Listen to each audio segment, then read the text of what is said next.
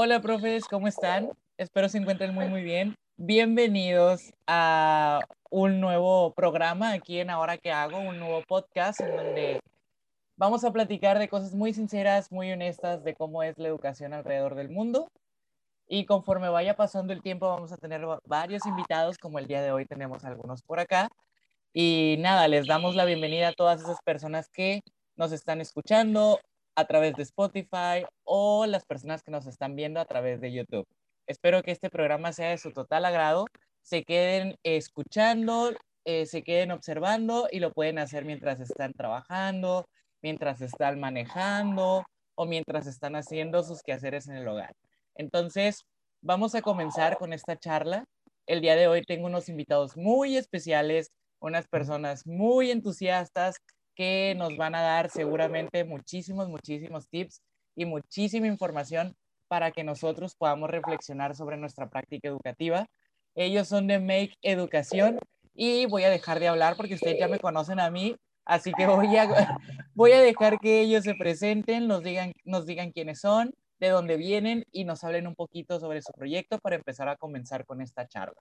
¿Sale? Pues bienvenidos chicos de Make Educación. Gracias. Hola, gracias.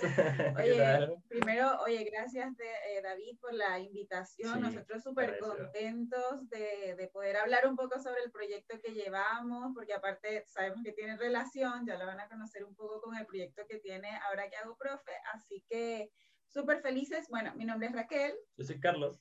Y nosotros somos de Make Educación, como lo acaban de decir, un proyecto que tiene como foco capacitar a profesores en eh, tecnologías educativas y metodologías didácticas eh, que sean vanguardia en el mundo y que puedan ayudar a dar ese, ese salto que falta para que la educación sea mejor de lo que es ahora. Ah, Siempre podemos mejorar. Chicos, ¿de dónde son? Ah, bueno, yo soy de Venezuela, Carlos es de Chile, pero ambos estamos acá en Chile. Sí, mira, bueno, nosotros, y bueno, IMEC también trabaja acá en Chile. Nosotros con la empresa llevamos aproximadamente como tres años, pero al principio, ojo que, o sea, nosotros no éramos empresa, no éramos nada, solo nos movíamos porque queríamos hacer cosas, de verdad, si no ganábamos dinero, nada. Y gracias a eso pudimos hacer dos seminarios, ojo, sin nada de plata, sin nada, solamente que le dedicamos tiempo, cariño, empezamos a hablar con la gente y hicimos el primer seminario de educación en la Universidad O'Higgins, aquí en Rancagua, y el segundo seminario fue en la Católica del Paraíso, fue hace, el año pasado. Y fue literal, David, o sea, no, nosotros, y, porque creíamos en este proyecto y dijimos, chuta, no nos podemos quedar sin hacer esto, no podemos dejar que muera. Entonces, de alguna manera tenemos que seguir, seguir, seguir. Era como un día a la semana, Carlos y yo le dedicábamos y hacíamos las relaciones, conocíamos gente, viajábamos, todo así para poder hacer el proyecto. Está súper genial, o sea, quiere decir que, que ya tienen tiempo trabajando en este proyecto, ya tienen me imagino que ya tienen proyectado, proyectado hacia dónde lo ven, dónde ven este proyecto en cinco, probablemente el año que entra, o en cinco años, o en diez años, que ojalá así sea. La verdad, profes, a todos los que, a los que nos están escuchando, yo les recomiendo que visiten su proyecto. Tienen herramientas muy buenas y los seminarios y cursos que tienen, ni se digan. Yo tuve la oportunidad de estar en una charla con ellos de mucho aprendizaje y de mucha inspiración para todos nosotros. Qué bueno.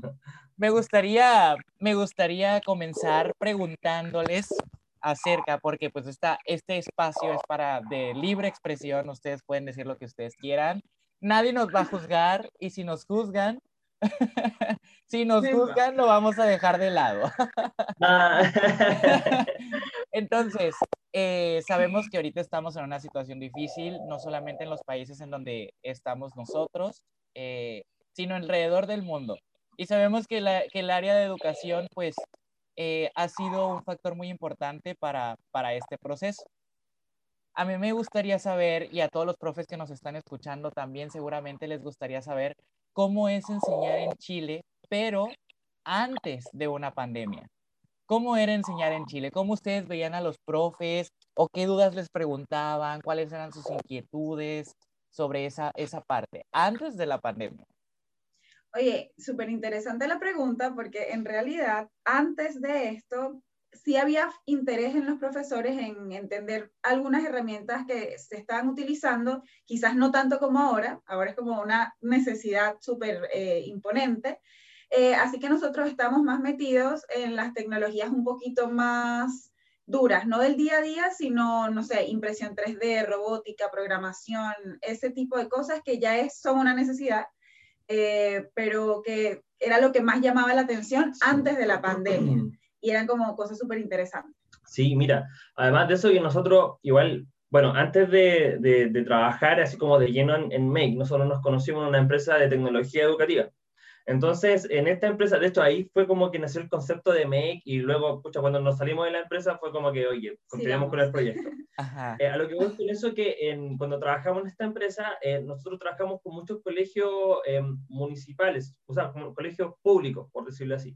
Entonces nosotros vemos mucho el contraste entre colegio público y, y, los colegios privados en ese sentido que, por ejemplo, los colegios privados, los profes tienen más recursos, de verdad, o sea, conocías más de, herramientas digitales, herramientas tecnológicas, uno se acercaba a conversar con ellos cuando, no sé, capacitamos en, herramientas, por ejemplo, no sé, un, un, software de inglés. Entonces, ellos ya sabían mucho cómo utilizar, hacían preguntas muy técnicas, a diferencia de los colegios municipales, que de verdad los profes eran casi obligados, como que no les interesaba, no había un mayor, eran algunos sí, que obviamente siempre hay excepciones, pero en la mayoría es que no, no hay un ánimo de, de, aprender más cosas, de ir más allá, es como que...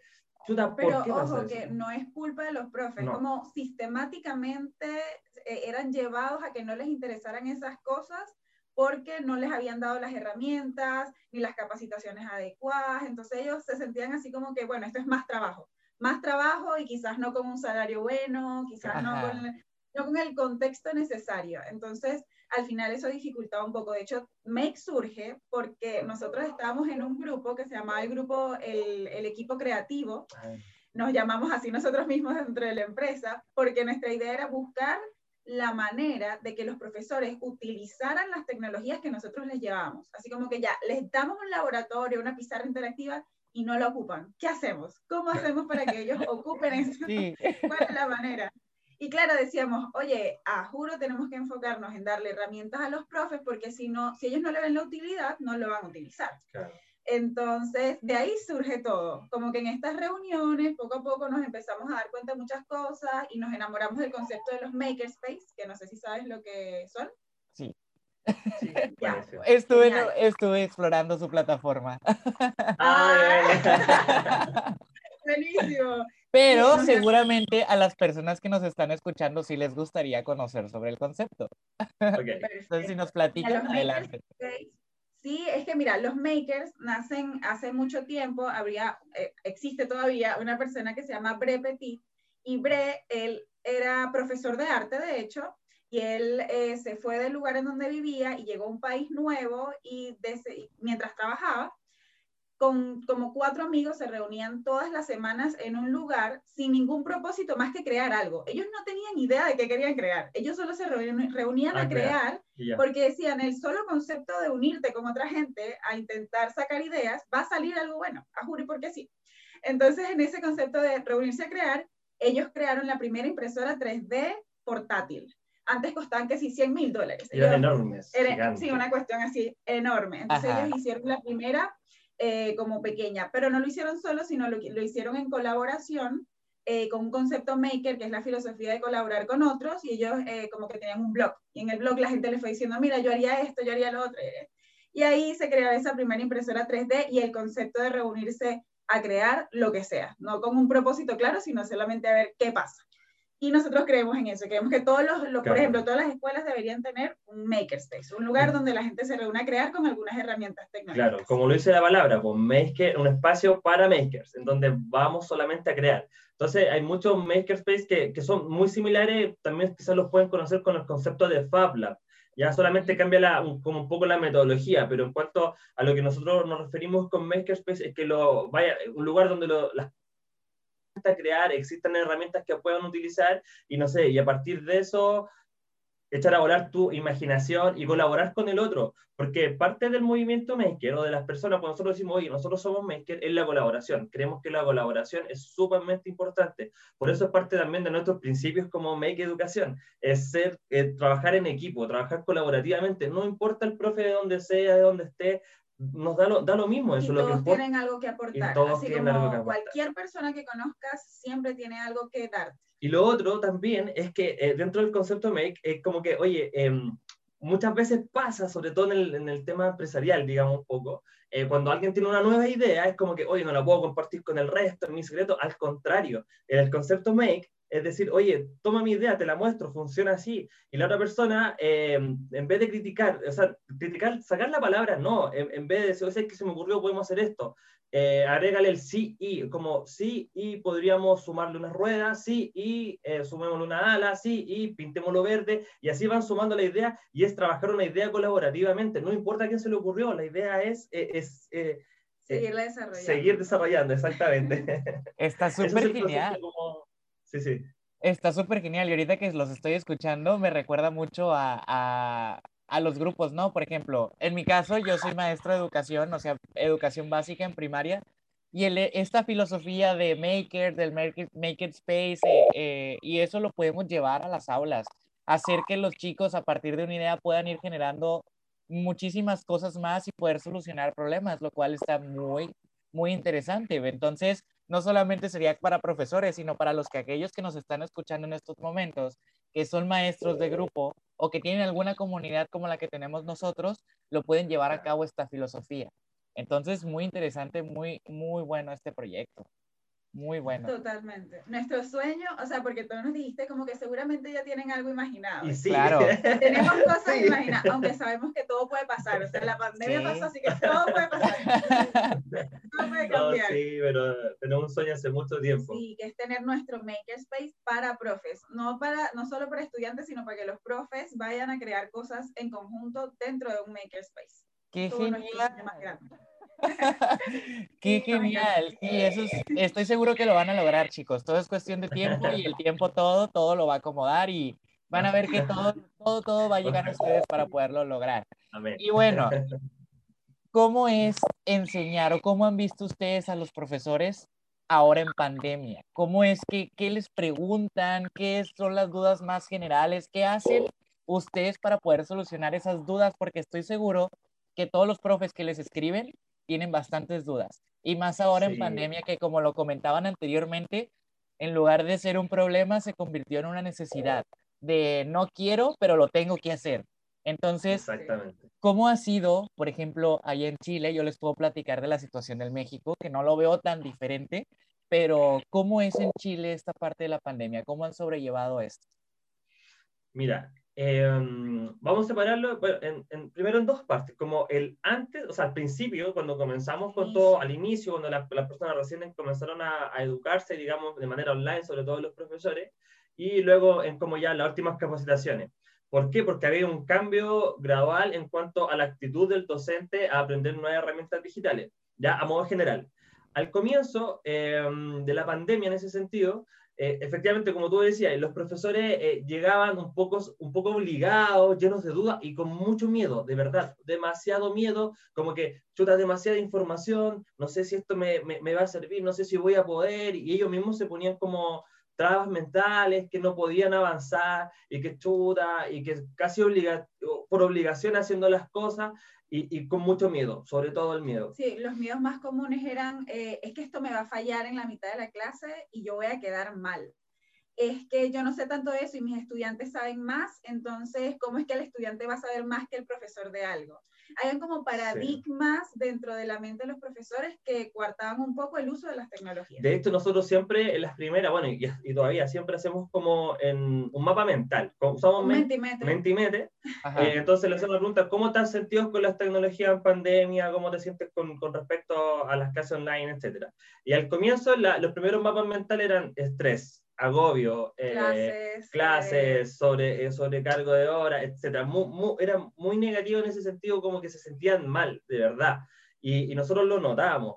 Pero a diferencia de que cuando lo hicimos hace, no sé, un mes atrás, la, la misma pregunta, exactamente la misma pregunta, el mapa mental eh, motivación, nuevas ideas, innovación, seguir aprendiendo. Entonces ya la visión de los profes cambiaron en eso. Te lo, vamos, te lo vamos, a pasar, David, para que veas los dos mapas, porque son una cosa, hicimos una publicación de eso porque nos llamó demasiado la atención el cambio de los profesores frente a la tecnología espectacular. O sea, ahora lo veían como, wow, yo ahora quiero aprender otra herramienta porque sé que me va a ayudar. Antes era, tengo que aprender esta herramienta, pero creo que me va a ser más difícil el trabajo. ¿Me explico? Ya, ya saben que la herramienta los puede ayudar.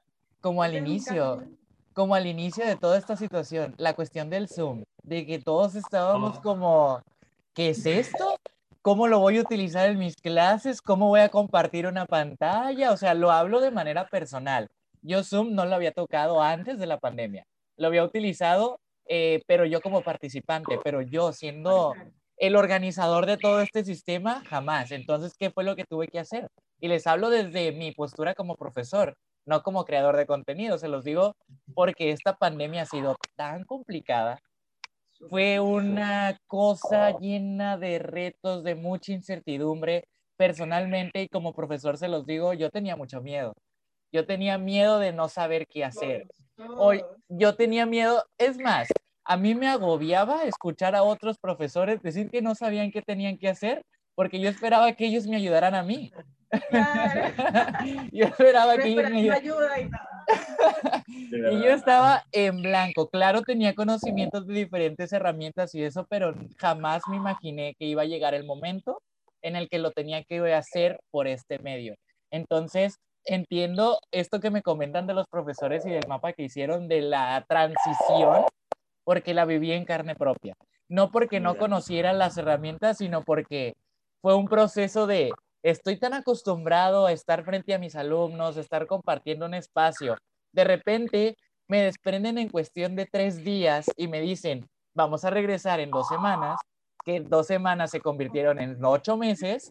Entonces fue como un proceso mental muy pesado para mí y estoy seguro que para muchos profes eh, esta, este proceso, ¿no? Afortunadamente, tenemos la oportunidad de conocer a personas como ustedes, a plataformas como, como ustedes, que nos permiten ir avanzando un poquito más respecto a, a, cómo enseñar. De hecho, dos cosas que nos pasaron. Mira, nosotros tuvimos mucha suerte en el sentido de que siempre hemos colaborado con muchas personas y uno de nuestros colaboradores, colaboradores iniciales de todo este proyecto son los, los profes del, del, Colegio Alberto Bles Gana. Colegio Alberto Gana este año, hace menos de dos semanas, una semana, estuvo en la World Education Week como uno de los 100 mejores colegios a nivel mundial, eh, porque son un proyecto que tienen un 80% de vulnerabilidad, de pobreza dentro de su colegio, y sin embargo tienen un Fab, Lab y desarrollo de tecnologías de manera transversal en el currículum. Y el coordinador del Fab Lab y la coordinadora de creatividad digital, que son Fabián y Jenny, son muy amigos nuestros y son muy secos. Y con ellos empezamos a trabajar Zoom, porque ellos nos dijeron, nosotros tuvimos que capacitar a todos los profes de nuestro colegio a utilizar Zoom en dos semanas para que esto se pudiera dar, un colegio de 1.500 estudiantes. Entonces, nosotros con Fabián y con Jenny fue que empezamos a hacer estas clases de Zoom, de Kahoot, así que tuvimos suerte porque aprendimos con ellos poco a poco. fue como que con ellos mismos veíamos todas las funciones del Zoom, todas las de Kahoot y ahí fuimos aprendiendo y dijimos, esto tiene que seguir porque hay más profes que los necesitan. Así que ellos fueron gran aporte para nosotros y menos mal que los tuvimos porque si no, obviamente el miedo que uno, que uno vive es importante. De hecho, en todas nuestras capacitaciones comenzamos diciéndole a los profes, es normal que te frustres, es normal que te sientas mal, eh, más en pandemia, vas a pasar por una transición, vas a llegar a un límite de tolerancia, pero continúa porque si lo haces vas a estar bien después, mejor que antes. Entonces, eh, fue un proceso rico igual de vivir, súper lindo con los profesores. Y de hecho, no sé por qué razón eh, hablar de miedo, porque hablar de, de, esta palabra muy fuerte a muchas personas les daba vergüenza, o bueno, a los profesores a los que yo tuve contacto, les daba mucha vergüenza decir que tenían miedo de la pandemia, miedo del no saber qué hacer. Y al contrario, yo les decía, sácalo, sácalo todo lo que traes para que, te expresate muy bien todo ese miedo que traes, para poder que, que dejes eso ir y poder incorporar nuevas ideas y poder llenar tu mente de creatividad, porque si no, no lo vamos a lograr. Y lo veía con mis compañeros, lo veía con mis amigos, que son colegas también, docentes y, y yo, yo mismo, yo tuve que meterme en esta filosofía para poder sacar todo eso porque yo estaba completamente negado negado a no, y es que yo quiero regresar y vamos a regresar en dos semanas y todo, todo va a pasar, pero no sucedió y todavía, todavía seguimos así. Entonces es una situación complicada y algo que verdaderamente tenemos que, que platicar con los profesores cada vez que tenemos. Sí, pero, pero ¿sabes qué? Fuera de todo, igual, o sea, claro, con la pandemia, creo que pasa que igual yo lo veo como algo bueno, pero ¿en qué sentido? Solo por el hecho de que eh, los colegios, en general, al menos yo lo que he visto en la realidad acá en Chile, es que se vieron obligados y entendieron lo mal que estaban enseñando y usando las herramientas digitales, lo mal que estaban los profesores. Entonces los colegios, de verdad, todo el año han capacitado a los docentes, los mismos docentes buscan cursos abiertos, cosas así como han ido a nuestros cursos o a otros, no sé, por, ejemplo, la profe online con la que tuviste tú, que la conoces también, también van a, a sus clases online porque los profes necesitan aprender nuevas cosas fuera del horario del colegio. Hasta nosotros nos vamos a todas las clases que podamos para poder llenarnos de Yo también. a lo que voy con eso es que igual hubo como un cambio de paradigma en el sentido de que, oye, necesitamos más capacitación, necesitamos nuevas herramientas e incluso ahora están viendo que necesitan nuevas metodologías. Cuando hablamos de habla invertida, cuando hablamos, por ejemplo, de, de, aprendizaje basado en proyectos, ya a los colegas le hace ruido. Oye, yo quiero aprender de eso. Tú les dices gamificación. Sí, necesito gamificación porque los chicos se me aburren en la clase. Necesito dinamismo al momento de y motivar a los chicos de alguna manera. Entonces, ahora se están dando cuenta que necesitan esas cosas. Y yo creo que se dieron cuenta por el contexto que estamos en pandemia en otro contexto hubiera sido mucho más difícil y, más, lento, y más lento el tránsito, claro, el, el proceso de, de, cambio. Entonces, esto fue como que se enfrentaron frente a la tecnología con todo esto y chuta. Hay y, que, y ganaron, porque para mí los profes cada vez van más y más rápido. Cada vez nos sorprenden completamente. El, el, día que estábamos nosotros en el taller que fuiste, David, me encantó que nosotros dijimos, bueno, si conocen algunas otras herramientas que ustedes utilicen de gamificación, nos los pueden escribir en el chat listas y listas de más y más herramientas. Sí, completamente. Yo estaba viendo el chat y nomás veía que iban pasando y yo, ¿cuál es esa aplicación? Entonces yo la anotaba. Ya después ustedes nos hicieron llegar un registro de todas las aplicaciones y toda la clase. Entonces, la verdad que los profesores a veces te sorprenden eh, todavía más. Y siempre soy de la idea de que sé que saben muchas cosas y esta idea de comunidades que se generamos a través de redes sociales son para eso, para que ellos compartan y el hecho de que les hayan compartido, porque hay muchísimos profesores celosos sobre su trabajo, entonces el hecho de que les hayan compartido eso significó muchísimo, fue como, wow, wow, esto, esto que están haciendo es genial, es genial. Sí, yo creo que el sistema en general está un poco al debe con los profesores en el sentido de que ha fallado a veces en la manera en la que dan la información a los profes. Eh, por ejemplo, si tú quieres que un profesor haga una clase gamificada, no le puedes dar la clase magistral, me explico, no puedes darle una clase magistral y esperar que él haga una clase gamificada, tú le tienes que enseñar con el ejemplo qué es lo que está viviendo. Entonces, nosotros, por ejemplo, hicimos un curso de aula invertida hace un mes y en el curso de aula invertida, la profecía, al inicio yo no sabía por qué me enviaban tanta información para leer a la casa. Pero es que, claro, es aula invertida. Yo tenía que leer en la casa y llegar a practicar a la, a la clase. Y claro. la cuestión es vivir la experiencia. Claro, cuando lo vivieron se dieron cuenta. Pues. Entonces, al final, esa es la idea de que, y la invitación a todos los docentes es como a vivir la experiencia, vivir la experiencia de conocer otras metodologías, de conocer otras herramientas y no le tengan miedo. O sea, uno puede comenzar con una herramienta y probar con el cercano, prueba con tu amigo, tu familia, a ver si te funciona, para que vayas resolviendo temas técnicos y luego, listo, lo prueba y, y Porque ese, ese es un miedo que yo noto ahora, como el miedo a, tengo que aprender a utilizar todas estas herramientas y yo siempre digo, no, tú utiliza la que tú quieras, la que te convenga, la que se adapte a tu contexto, no todas. Sí, y, en base, y, en base, a eso también hablamos los profes, o sea, profes, el rol ya cambió del docente. El rol antes, el docente era el, de verdad el centro del conocimiento, o sea, tú le, le hacías todas las consultas, él te entregaba cómo hacer las cosas, qué sé yo. Hoy en día el conocimiento está dado clic, tú buscas Google, cualquier cosa y aparece. Lo que tenemos que enseñar nosotros como docentes es una guía, cómo buscar una, la información correcta, chicos. Cómo eh, tú puedes aprender, no sé, a resumir o, a entregar el material que te estoy pidiendo. Nosotros somos un guía. Está lleno de, herramientas digitales, material y cosas que pueden buscar. Hay aplicaciones que resuelven problemas matemáticos. Es como que, oye, le sacáis una foto y te da el resultado. Entonces, ¿importa el resultado o importa el proceso? Y si importa el proceso, chuta, nosotros no tenemos, no somos más que guía, que guía en el camino, oye, tienen que hacerlo así, qué sé yo. Por lo mismo también le decimos a los docentes, si te cuesta algo, eh, conversa con algún alumno y hazlo partícipe de la clase, que él sea tu asistente, no sé, y lo, y lo vais cambiando durante la clase, que sea otro, y así también lo involucras dentro de su aprendizaje. Porque una cosa que también debemos entender es que debemos hacer responsable a, a los estudiantes de su, de su aprendizaje.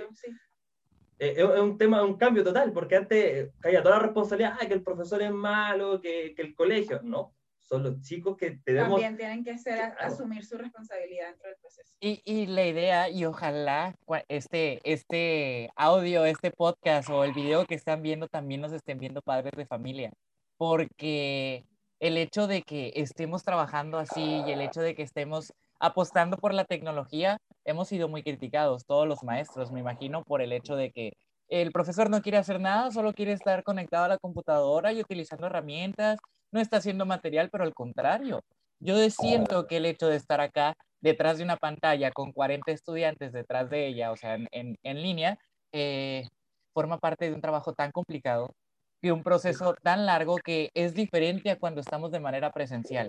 Te lleva más horas estar investigando, estar capacitándote, estar buscando el curso, estar buscando la herramienta, el material digital, este no me sirvió si hago la prueba, porque no muchos hacemos las pruebas si este no me funcionó, voy a utilizar otro, ¿qué voy a hacer en el momento? Entonces, por ese lado, si por sí los profesores, por lo menos hablando aquí en México, hemos sido tan criticados en este cambio de paradigmas en la educación, en que en la transición de, del maestro de todólogo, que todo lo sabe y todo lo comparte, eh, al hecho de ser un profesor guía, a ser un profesor que oriente a los estudiantes, esa transición que aún estamos en ella ha sido tan criticada por la sociedad que ahora parece que afloreció todavía más. Entonces, es muy, muy complicado esa parte. Es que, eh, pensándolo así, David, ¿qué, qué cambio no ha sido criticado? Todo tipo de cambio siempre es criticado, en realidad siempre están los haters, que digo yo. Y es porque la gente está acostumbrada a, a vivir un, un, esquema de vida y no, no le gusta el cambio, porque el, cambio es salir de su zona de confort, es como que no, esto no, no funciona así, eh, y, qué sé yo, y, en mis tiempos no era así, yo te edad mi, mi papá, a tu, a tu, edad yo tenía casa, tenía un auto, tenía... Claro, y nosotros en la computadora. claro. No, pero, pero a lo que voy es que, claro, es como un cambio de paradigma en el sentido que tienen que salir de su zona de confort y todos los cambios les molesta, que es como que no, esto no pero funciona así. igual todo hater es como una oportunidad, es como que si él le está diciendo eso es porque no ha tenido la oportunidad en su entorno de vivir estos procesos y ojalá lo pueda vivir en algún momento. Y ojo, no tiene que ver con la edad, no tiene que ver con la edad. Mira, nosotros, te voy a contar de ahí, nosotros nos encanta porque hemos tenido varios profes de edad, digamos, de 60 hacia arriba. Son los mejores. Y, y son los, de verdad, son los más motivados. O sea, ellos aprenden a compartir. Amor, David, aprenden a compartir pantalla en Zoom y dicen, oh, lo logré, quiero seguir aprendiendo, ¿cómo se hace esto? Entonces, eh, de verdad, cada pequeño logro para ellos es una gran victoria. Les, eh, su proceso de aprendizaje es un poco más lento, pero, pero aprenden, de verdad que en el tiempo aprenden, solamente el seguimiento que se le debe hacer a, a esa persona. Mira, nosotros tuvimos una, una profesora de 65 años. Eh, ella nos contaba en su experiencia que ella fue enfermera, ya hasta los 50 años. Ella se tituló, qué sé yo, ejerció hasta los 50 años como enfermera y decidió en ese momento ser profesora y se metió a la universidad a los 50 años, a los 55. Y comenzó a hacer clases. Y de verdad, y a los 65 años estaba con nosotros en un curso de gamificación y en un curso de uso y creación de video educativo. Y fue como que, wow, su experiencia fue como que Chuta, mira, y, de verdad, y clase que tenemos la invitamos y ella se llega, ¿cachai? Así, está con nosotros. La afirmación de que lo más importante es y siempre va a ser la vocación que tenga el profesor para dar la clase. Sí. La vocación y la motivación, la motivación de, de poder generar algo y, y, qué genial, o sea, no forma parte de la edad, porque, por ejemplo, los maestros que son relativamente nuevos, no sé qué edad es la mínima para poder ser maestros en Chile, pero acá la edad mínima para ser, poder ser maestro son 23 años, 22, 23 años cuando estás terminando tu licenciatura. Pero los maestros nuevos son muy, muy criticados, porque de repente traemos varias ideas que llegamos a centros de trabajo y que no son aceptadas y es tan complicado Y de repente vemos como maestros que ya tienen sus años de servicio trabajando empiezan a preguntarte, ¿cómo hiciste eso? ¿Cómo puedo hacer esto? ¿De dónde sacaste este material? Y empieza esa comunicación y esa interacción con otros y esa como ayuda entre pares. Y de repente yo necesitaba conocer más de pedagogía y ellos que tenían más experiencia me enseñaban a mí y yo les enseñaba otras cosas. Y es muy bonito esta, esa, ese tipo de comunidades. La verdad que qué genial que ustedes tengan la oportunidad de ver esas transiciones fuera del ámbito de, la, de un aula. Lo están haciendo a través de, de redes sociales, a través de sus programas que ya tienen establecidos en su... Igual yo cuando salí, mira, mientras yo estaba estudiando en la universidad, estaba dando clases. Eh, yo tenía 19 años cuando entré a dar clases. Y claro, al inicio siempre es extremadamente eh, terrorífico, no sé. es como encontrarte con todos estos niños, después los aprendes a conocer, obviamente te enamoras de toda la situación, pero siempre yo creo que todos pasamos por ese momento en donde critican un poco tus ganas de salir un poco del esquema que ya está hecho. Claro. De hecho, no sé, a mí me llamaban la atención por tener el celular encendido durante la clase. Y yo como que, pero esta es mi herramienta, yo aquí estoy colocando los videos, colocando audios, haciendo actividades, estoy haciendo todo, pero en mi colegio aún no entendían el celular como herramienta. De hecho, todavía estaban en el plan de prohibido los celulares dentro de las aulas, o sea, al 100. Mm. Y claro, me criticaban a mí por eso o porque siempre los quería sacar del salón y hacer actividades entre dos o más profesores en conjunto. Los... Entonces, al final se terminan enamorando, terminan como que les, les, gusta el hecho de que tú tengas la iniciativa de hacer cosas distintas porque son motivantes al final para todos. Sí, de hecho, nuestro primer seminario que hicimos aquí en la Universidad de O'Higgins, eh, hace dos años atrás, dos, tres, Casi tres. Casi, casi tres años atrás. En, ese primer seminario, una de las charlas era eso, pues era, eh, bueno, profe, comenzó la clase, enciende los celulares. Y justo en esa fecha eh, estaba muy en, discusión, al menos en Chile, qué pasa con los celulares en, el aula, que hay, que hay que quitarlos del aula, y había una noticia, me acuerdo que en Francia como que habían prohibido, los celulares que están en el aula, y fue como que, no, eh, prohibírselo a un niño es, es, incitarlo a que lo haga más. Es como que, si tú dices que no, como que lo voy a hacer igual. la, cuestión es, ayudarlos a utilizar la herramienta de la mejor manera posible y que no solo encuentren en la herramienta, eh, no sé, eh, distraerse en la clase o hacer otras cosas. Claro, porque... Sea entretenido igual utilizarlo de manera pedagógica. Porque, ojo, nosotros igual averiguando en ese momento, em, consultamos con varias personas y una de las personas que más nos inspiró es Marcela Momber, que es una profesora chilena que tiene un libro que se llama Huérfanos Digitales. Ella de verdad muy seca. Muy seca. Eh, y nos explicaba, nos, invitó a su casa, conversamos con ella y nos contaba que em, hay un concepto de huérfanos digitales. ¿Qué quiere decir esto? Que claro, los chicos eh, nacen con la tecnología desde pequeños, a los tres años ya saben ocupar YouTube y están navegando y qué sé yo. Sin embargo, nadie les dice cuál es el correcto uso. Por eso hay tantos peligros en Internet de abuso, de fake news también, información y, qué sé yo. Entonces, el problema real de los chicos es que no, no, no tienen una alfabetización digital. Es decir, oye, el computador lo puede ocupar acá. El buscador de Google, si tú usas comillas, si tú buscas Google Education, vas a encontrar esto, esta herramienta, puedes buscar de esta manera. Mira, si te llega una noticia, para verificarla, debe verificar, tiene que tener esto, esto, esto. Entonces... O, eh, sí, o más allá de eso, eh, de lo correcto también lo ético, porque lo que nos decían es que ellos sepan utilizar tecnología no implica que entiendan qué es lo correcto o lo incorrecto dentro del mundo de las redes. Y en eso estamos jóvenes todos. Entonces ella decía, son huérfanos porque ni siquiera nosotros sabemos quién los va a guiar. Entonces hay que prepararnos a jure porque si ahora, porque si no nadie los va a poder claro, guiar. Y hacía la comparación con los padres. O sea, ¿quiénes son? Ya, pongamos a los padres. ¿Tú crees que un papá de 50 años le va a enseñar a su hijo adolescente sobre esto cuando él tiene que trabajar y tiene otras cosas? Entonces al final la responsabilidad cae en la escuela. Entonces por eso es esencial que los docentes eh, sepan de esto, sepan de, lo, de la herramienta digital, de las redes sociales, de, todo, para que ellos puedan transmitir y guiar a los chicos en ese sentido.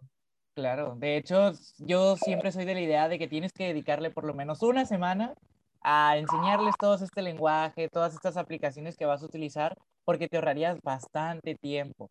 Y más, ahora, yo, nosotros acá en México acabamos de iniciar ciclo escolar hace siete semanas, estamos iniciando con un nuevo grado y tuvimos que hacer esta dinámica esta semana de, de inicio y, empezamos a compartirles de que vamos a utilizar nuestros teléfonos celulares, los que tengan tablets, puedes utilizar sus tablets, las computadoras, explicarles de qué trataba cada herramienta, para qué me servía el Zoom, para qué me servía Google Meet, o por ejemplo, que yo estoy utilizando formularios de Google o los, los diferentes juegos, explorarlos antes de poder utilizar, porque nos ahorra el tiempo, por ejemplo, un ejemplo en Kahoot, el hecho de que los chicos ya sepan de, qué se trata Kahoot y puedan entrar directamente ellos solos con un link y estar esperando nada más tu clave de acceso, te ahorra muchísimo tiempo. Entonces creo que sí es importante esa parte de, de sí, primero nosotros nutrirnos de esta información, de todo este lenguaje, para después compartirlo con mis estudiantes, que va a ser muy benéfico para, para tus clases, para tus clases para ser más eficiente. Entonces, es muy interesante esa parte que me comentas. La verdad. Sí, totalmente. Ayer hicimos una clase, en la clase que tuvimos, eh, usamos un Mentimeter. Y siempre para ocupar Mentimeter uno ya deja un rango de tiempo, de que lleguen las personas, qué sé yo, pero ayer rapidito, los profes super pila, como que en tres segundos ya están en la herramienta anotando sí. como de... sí, como cuando hicieron su, su práctica en Quizzes, de repente empezaron a caer los nombres, uno tras otro, tan, tan, tan, tan, tan, tan, tan, tan, uno tras otro. Yo dije, wow, estamos haciendo las cosas correctas. Es lo, es lo que yo pensé en ese momento. Estamos haciendo las cosas correctas. ¿Cómo me meto? No, no, me funciona. ¿Cómo? ¿Dónde es la cosa? Al menos cinco minutos para iniciar la actividad. Nosotros decíamos ya, al menos 20 minutos en la actividad de Kahoot porque sabemos que van a ir poco a poco. Pero ya ahora se hacen cinco, rapidito. Sí, sí, es lo bueno, es lo bueno de poder compartirlo y poder eh, manejar esas herramientas antes de poder utilizarlas y hacer las pruebas como mencionaban anteriormente, lo cual están muy, muy interesante.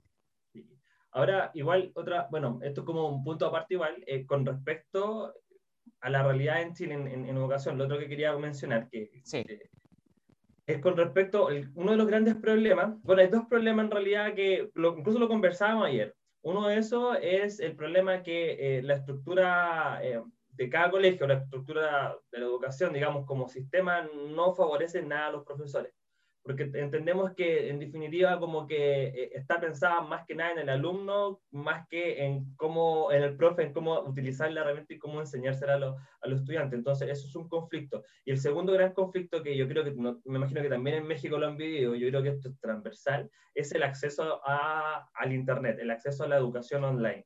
Acá en Chile, eh, de verdad ha sido un problema y ha sido un tema de mucha discusión eso de que hay muchos niños que no tienen acceso a Internet, no, no tienen cómo llegar a, a, estas clases online. Entonces, ¿qué pasa con ellos? Eh, en algunos colegios van los docentes, no sé, por una vez a la semana a entregar guías de trabajo y es como que, chuta, no puedes entregar guías en contextos de pandemia, no.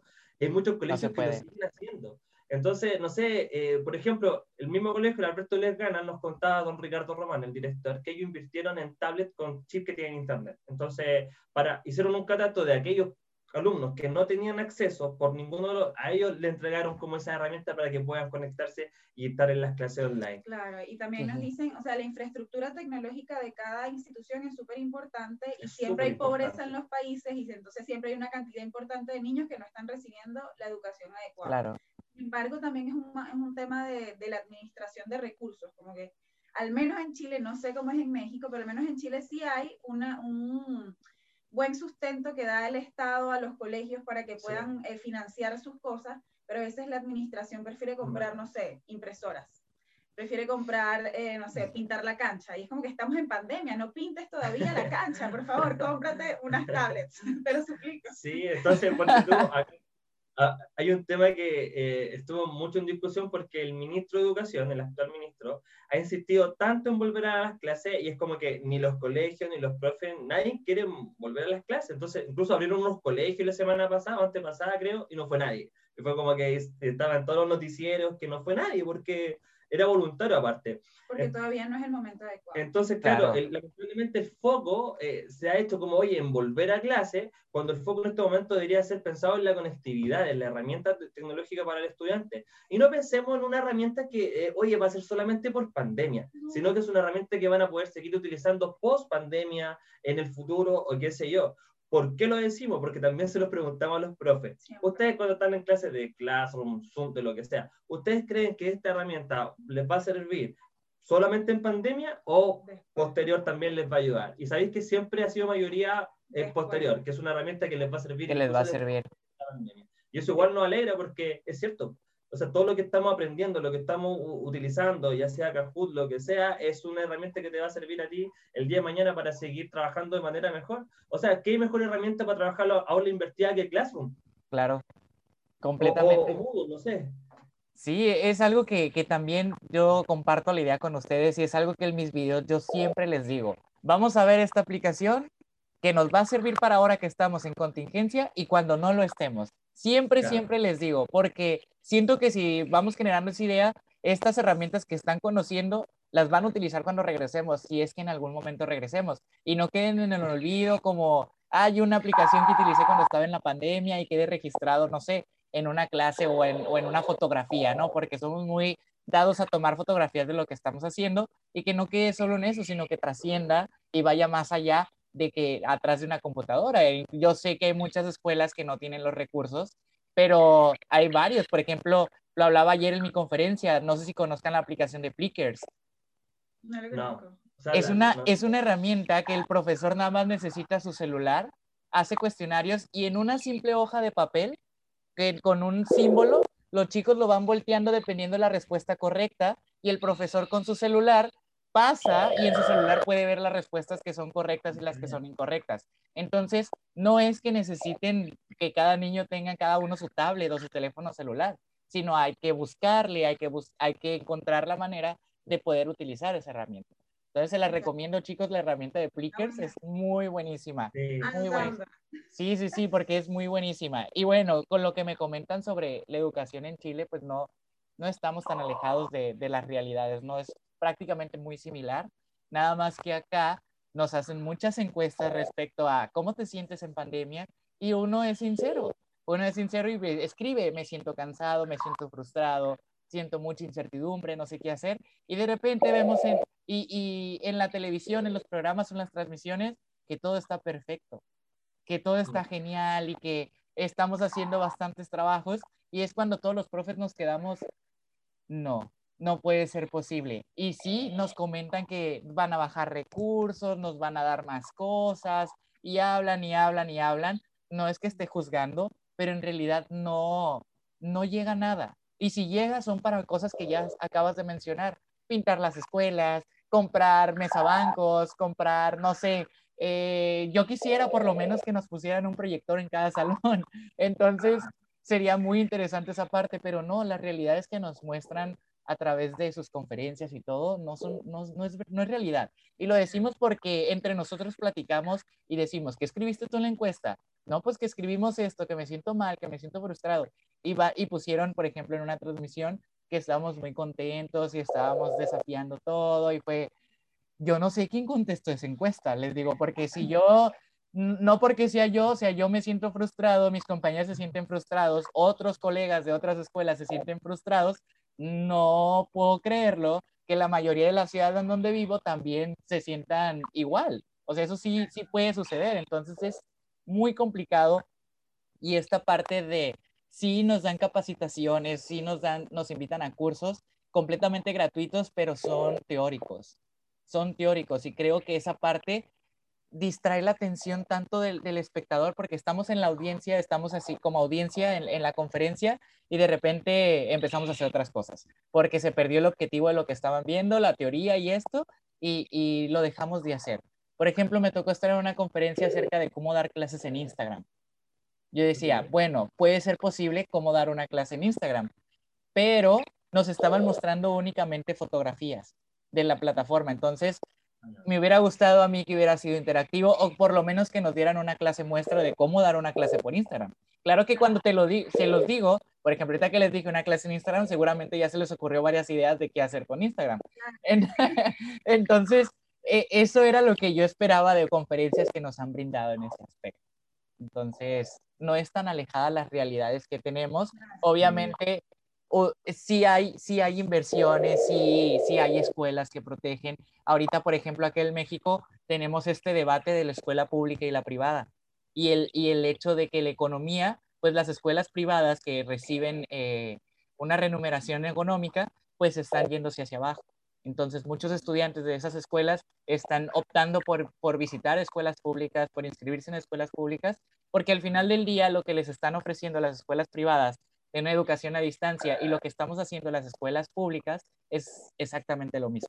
Entonces las personas están optando por irse a escuelas públicas y ha sido un golpe tremendo en la economía acá, acá en México. Entonces, y no solo eso, ¿no? Vamos a hablar, porque estamos hablando en educación, pero muchísimos son los ámbitos que estamos teniendo, muchos problemas y el hecho de que ya queremos regresar ya, eh, no, no va a funcionar ahorita. Funcionar. Mira, a nosotros siempre, desde que yo estaba estudiando, nos preguntábamos y nos poníamos el planteamiento de si tú fueras ministro de Educación, ¿qué harías para mejorar la educación? Y nos poníamos a pensar y la cuestión es que es tan... Eh, es multiproceso el, el sistema educativo. Hay tantos factores que influyen que no funciona arreglar la educación solo en un ámbito. Tú tienes que irte a muchos ámbitos para que todo funcione como un engranaje. Al final sí tiene que ver eh, lo, cómo se utilicen los fondos, cómo se capaciten a los profesores, cuál es la infraestructura tecnológica que estamos utilizando. O sea, todo tiene que funcionar en contexto. Sin embargo, para mí esto que ha pasado desde la pandemia ha sido más bien un, esperanzador, porque es como, sí se puede, o sea, sí veo el cambio en los profesores en los directores y en los directores. Quizás al inicio, cuando nosotros comenzamos esto, más bien era una lucha para hacerle entender a las personas que tienes que utilizar esta tecnología, es muy buena, te va a gustar, te va a gustar. Y sobre todo esta metodología, porque a veces los profes creen que utilizar tecnología es más difícil o una nueva metodología es más difícil, cuando yo considero que es diferente y ya, más bien te libera un poco y le da más responsabilidad al, estudiante. Eso me, me, gusta bastante. Entonces, estamos en esa lucha y ahora ya no es lucha, ahora estoy viendo cambios y hablo con profesores desde los 20 hasta los 65 años y todos me dicen como que, no, sí, yo creo que hay que hacer las cosas de manera diferente y me gusta, me parece que es esperanzador y ojalá si salimos de la pandemia eso se refleje en lo que van a hacer ahora los profes cuando vuelvan de nuevo a las clases presenciales, porque imagínate lo potente que es la tecnología, ahora imagínate lo potente de la tecnología más lo presencial. Claro. Sí, de hecho, bueno, nosotros, eh, lo mismo que hemos conversado contigo en otras ocasiones, eh, nosotros como, como Make nació pensando en generar cambio en la educación. O sea, siempre nos proyectamos, no sabíamos cómo al principio, fue como que vamos a hacer esto, vamos a trabajar con profesores, enseñémosles nuevas metodologías, herramientas y vamos por el cambio en la educación. Sabíamos que no éramos lo único, hay mucha gente en esto, entonces siempre hemos pensado en que somos uno más en, en esta ola de cambio de educación porque está pasando y creo que con este proceso en pandemia eh, se ha acelerado ese cambio en ese sentido. Entonces nosotros queremos estar ahí y la invitación también es a todos los docentes y a todas las personas que puedan también sumarse a esta ola de cambio. Y a veces lamentablemente tenemos situaciones que eh, quizás no tienen el apoyo, no sé, de tu director, de tu jefe, sin embargo como profesor eh, igual la invitación es a buscar nueva herramienta, es tú a seguir aprendiendo, a seguir impactando a tus estudiantes, porque al final la, la profesión de, profesor de educación está impactando, uno impacta vida. Y yo creo que las sociedades cambian eh, a través de la educación. O sea, eh, cuando, cuando hay un cambio, en, en, me refiero generacional, también se, refleja mucho, mucho en cuanto a la educación. O sea, miremos, no sé, Finlandia, miremos los países más ricos del mundo. Ellos hicieron cambio hace muchos años en, en, el sistema educativo y eso después se, ve, se, fue se vio reflejado en el tiempo. Entonces, esa es la invitación a los docentes, o sea, eh, porque eh, estás viendo vida, o sea, ¿con, ¿con, cuántas personas trabaja un docente en, en, en, no sé, en 20 años de trabajo, en 30 años? Mm, pues imagínense, yo tengo grupos de 40 alumnos, multiplicado eso por 40 años, ¿cuántas vidas no impactas? O sea, ¿cuántos de repente inicia esta frustración de que pasó un ciclo escolar y de repente no hice lo que debía de hacer con este alumno, con él y empieza, ojalá en el ciclo que entra en, les toque un profesor que les dé seguimiento a este trabajo, no los deje de lado, y empieza esta preocupación tan inmensa y esto de, de, de, lo mismo, de poder generar un cambio en ellos, de poder generar un cambio en la mentalidad que tienen, probablemente no cambiar culturas, pero sí adaptarlas a, a lo que se está viviendo hoy en día, prepararlos para que enfrenten situaciones. Entonces es complicado, es muy, muy complicado esa parte y las emociones juegan un papel fundamental cada vez que, cada vez que necesito motivación eh, en este ámbito que estamos hablando, escucho y lo colocamos aquí a todo volumen a Rita Pearson. Eh, Rita Ajá. Pearson de las charlas, de las, eh, charlas TED, no sé si la has escuchado alguna sí. vez. Ella, no, no la he escuchado, que... no la he escuchado. Le voy a enviar el link. Vamos a enviar el link, pero la, okay. la, frase final de su charla, dura 15 minutos y me cambió la vida a mí como profesora. En la última parte, ella dice, ¿este trabajo es difícil? Claro que sí, es muy difícil, pero somos educadores. Nosotros nacimos para marcar la diferencia. Entonces es como, ya, tú tienes que asumir esa responsabilidad porque eres profesor y naciste para marcar la diferencia. Entonces, a mí me impactó cuando lo dijo y como que te empodera. Tú dices, ¿sabes qué? Si hay que hacer lo que sea necesario porque el trabajo que tenemos no es solo un trabajo, me explico, es, es más allá.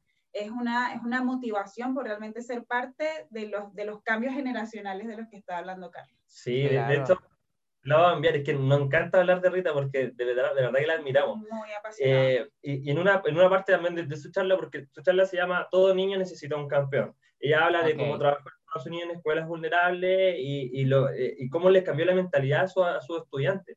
De manera de que les decía, en vez de sacarte, no sé, un, un, menos dos, se sacó un más dos el niño. Y, y la miraba raro, ¿y por qué? No, es que lo hiciste bien, pero a la próxima lo pueden mejorar, entonces refuerzo positivo. Y los estudiantes como que al principio le miraban extraño, pero en realidad, ya, sí, profe, para la próxima lo va a hacer mejor. Y lo hizo mejor.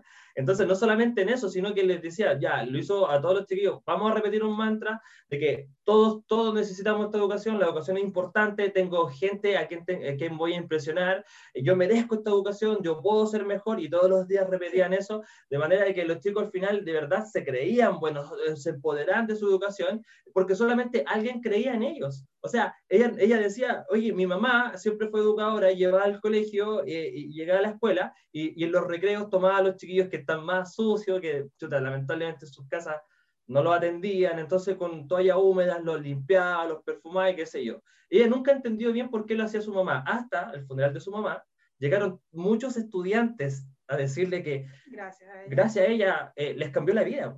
Les cambió la vida. Entonces eso por ese tipo de gesto. Entonces, a eso hablo por la profesión del docente, de verdad, e, es, es, maravillosa. Yo, mira, yo soy ingeniero comercial de, de, profesión, yo soy, o sea, administrador de negocios. Y cuando comencé a trabajar en educación, me fui dando de lo importante que, que, que, impacta en el mundo, en la sociedad, la, educación, los colegios. Y ahora que he empezado a trabajar con, con profesores y también enseñando a profesores, me doy cuenta aún más lo maravillosa que esto de verdad que es es hermoso. Es como uno trabaja con personas, Y cómo esas personas se alimentan entre sí y, y puede generar cambios positivos en, en ellos. Y quizás si generamos un cambio positivo en un niño, capaz que después encuentre la cura del cáncer, no sé, solamente porque... Probablemente. Sí, de hecho... Eh, como personalmente, eso que hablaba Rita, yo estudié en un buen colegio, bueno, en La Salle, en Venezuela, yo amo mi colegio. Y básicamente es porque en todos los años que estuve ahí, a mí y a todos nuestros compañeros nos decían, ustedes son agentes de cambio social. Donde sea que se encuentren, ustedes están ahí para cambiar y mejorar las cosas. Eso que nos repitieron todos los años, ahora forma parte de mí. Entonces yo digo, cada profesor, si le repite eso a otro, se convierte en una cadena de confianza y de relaciones interpersonales y de personas seguras y, empoderadas de sí mismas que al final son, son muy importantes. O sea, la, tecnología es la herramienta, pero realmente la persona y, y, lo que es la persona por dentro es lo más importante siempre. Y la toma de decisiones que cada maestro toma, porque eso es bastante importante, el saber decidir qué, cómo, cuándo y dónde poder utilizar todo lo que, todo lo que tenemos, porque sí, comparto esta filosofía que tienen, no es una filosofía que nos enseñan a nosotros, por ejemplo, yo donde estudié, pues es una filosofía que yo fui aprendiendo con, yo apenas voy a cumplir cinco años siendo maestro, entonces es una filosofía que he estado aprendiendo, no es una filosofía que me hayan enseñado a mí me enseñaron, vas a ser maestro y vas a ser maestro que vas a tener la información y la vas a dosificar entre todos tus alumnos. Hasta ahí. Esa era la filosofía del maestro. Conforme voy empezando, conforme voy empezando, obviamente mi primer año de servicio, mi primer año siendo maestro, yo me pongo a pensar en esos momentos y digo, pude haber hecho muchísimas cosas más. Pero ¿qué pasaba? Tenía miedo, pensaba que me iban a criticar, pensaba que si hacía algo diferente me iban, no sé, yo apenas iba iniciando en el sistema, no conocía gran cosa, me iban a levantar una amonestación, pensaba que mi director o mi directora iba a estar molesto conmigo, no me iba a dejar trabajar. Entonces, todas esas limitantes no me dejaron ser lo que ahora soy. Entonces, esta filosofía de eres el agente de cambio, eres la persona que los niños necesitan, o hay una frase que me encanta mucho y que siempre regreso a ella cada vez que me siento como para abajo, es una frase que dice que tienes que ser el maestro que tú te hubieras deseado tener cuando eras niño. Entonces yo quiero ser para mis estudiantes ese maestro que a mí me hubiera gustado. Entonces es una, es una, si yo pudiera tener el letrero de esa frase en mi habitación o en mi salón de clases, lo tuviera para levantar cada vez que me levanto o cada vez que abro los ojos verla, porque es una gran motivación poder recordar cómo fuiste tu estudiante y qué necesitabas como eras de estudiante. Es una manera de entender a tus alumnos porque es fenomenal el trabajo que hace el maestro. Fenomenal. Totalmente. Sí. Y, y bueno, podemos seguir hablando de esto muchísimo tiempo más y, hablando muchísimo tiempo más, pero hay otro tema que quiero tocar, que es la cuestión de las redes sociales. Ustedes es de las redes sociales no hablando en el sentido educativo, sino como ustedes manejando una red social. Eh, a los profes que nos están escuchando, aquí seguimos, estamos pendientes de todos ustedes. Eh, el, eh, Make Educación es una plataforma en redes sociales que muy parecido al proyecto de ahora que hago, profe, obviamente con un diferente enfoque, pero son personas que se dedican a ayudar a otros profesores a dar clases para poder mejorar y, y, ser mejores en la, en, la, en la cuestión de educación y cómo los maestros enseñan. Chicos, yo les pregunto, porque obviamente estamos en el mismo ámbito. Me imagino su plataforma principal, ¿cuál es? Instagram, Facebook. Ahí estamos como en los dos, pero en realidad el contenido que creamos está, está más pensado en Instagram, en crecer en Instagram. ¿Cómo se sienten ustedes al ser, porque el hecho de, de estar en una red social y mostrarse su rostro y mostrar pues lo que son ustedes implica riesgos, ¿no? ¿Cómo se sienten ustedes al ser estas personas que se ponen frente a una cámara y empiezan a hablarles a los demás? ¿Qué significa para ustedes eso? Eh, yo creo que para mí implicó lo mismo, o sea, yo sé que hay una huella digital en Internet y en las redes sociales, pero para mí implicó lo mismo que pararme frente a personas, es como enfrentar tus miedos, porque cuando uno está frente a otros, uno los otros pueden percibir quién eres, me explico, la gente puede, puede percibir más allá de lo que estás diciendo por tu manera de hablar, tu manera de ser, quién eres, cuáles son tus miedos, de dónde vienes, todo. Y obviamente fue un reto al inicio, eh, pero lo asumimos con todas las ganas porque la visión que teníamos era un poco mayor.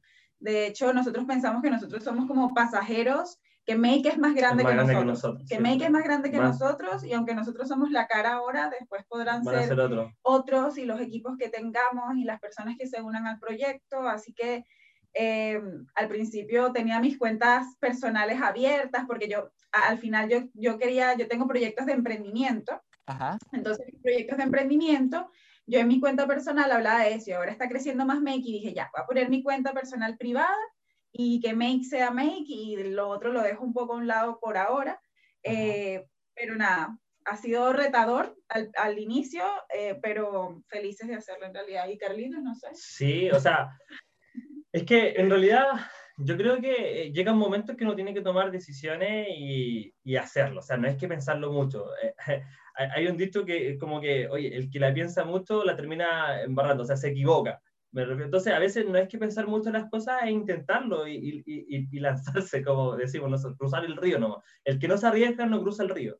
Entonces, al fin de cuentas, fue una decisión y como que ya, hagámoslo. Al principio me costó, me costó mucho, mucho, mucho, porque yo no estoy acostumbrado a, nunca estuve acostumbrado a hablar en una cámara, hacer historia, entonces, no sé, Raquel siempre no, me corregía, aparte como soy chileno y hablamos un poco extraño, entonces, demasiado... me pongo ahí como que no, no se dice demasiado que me, me como la S, que no termino las frases bien, que hablo muy rápido, entonces al comienzo, de verdad, hacer una historia, no sé, de 30 segundos, así, 10 minutos, 15 minutos grabando, volviendo a grabar, volviendo a grabar, porque no me salía bien, pero, eh, eh, pero es solo práctica. Eh, te das cuenta que al final es solo práctica, que después te, te uno se va acostumbrando, se va soltando. Y, al final también es como quitar ese mito de que tú lo, lo, que hagas lo vas a hacer perfecto desde el inicio. Tú te puedes equivocar y uno va aprendiendo poco a poco y, ya, y, y, se lo decimos a los profes. Total, nosotros en ese sentido somos relajados, así como nos ves en nuestras redes sociales, también somos las clases que tenemos con ellos.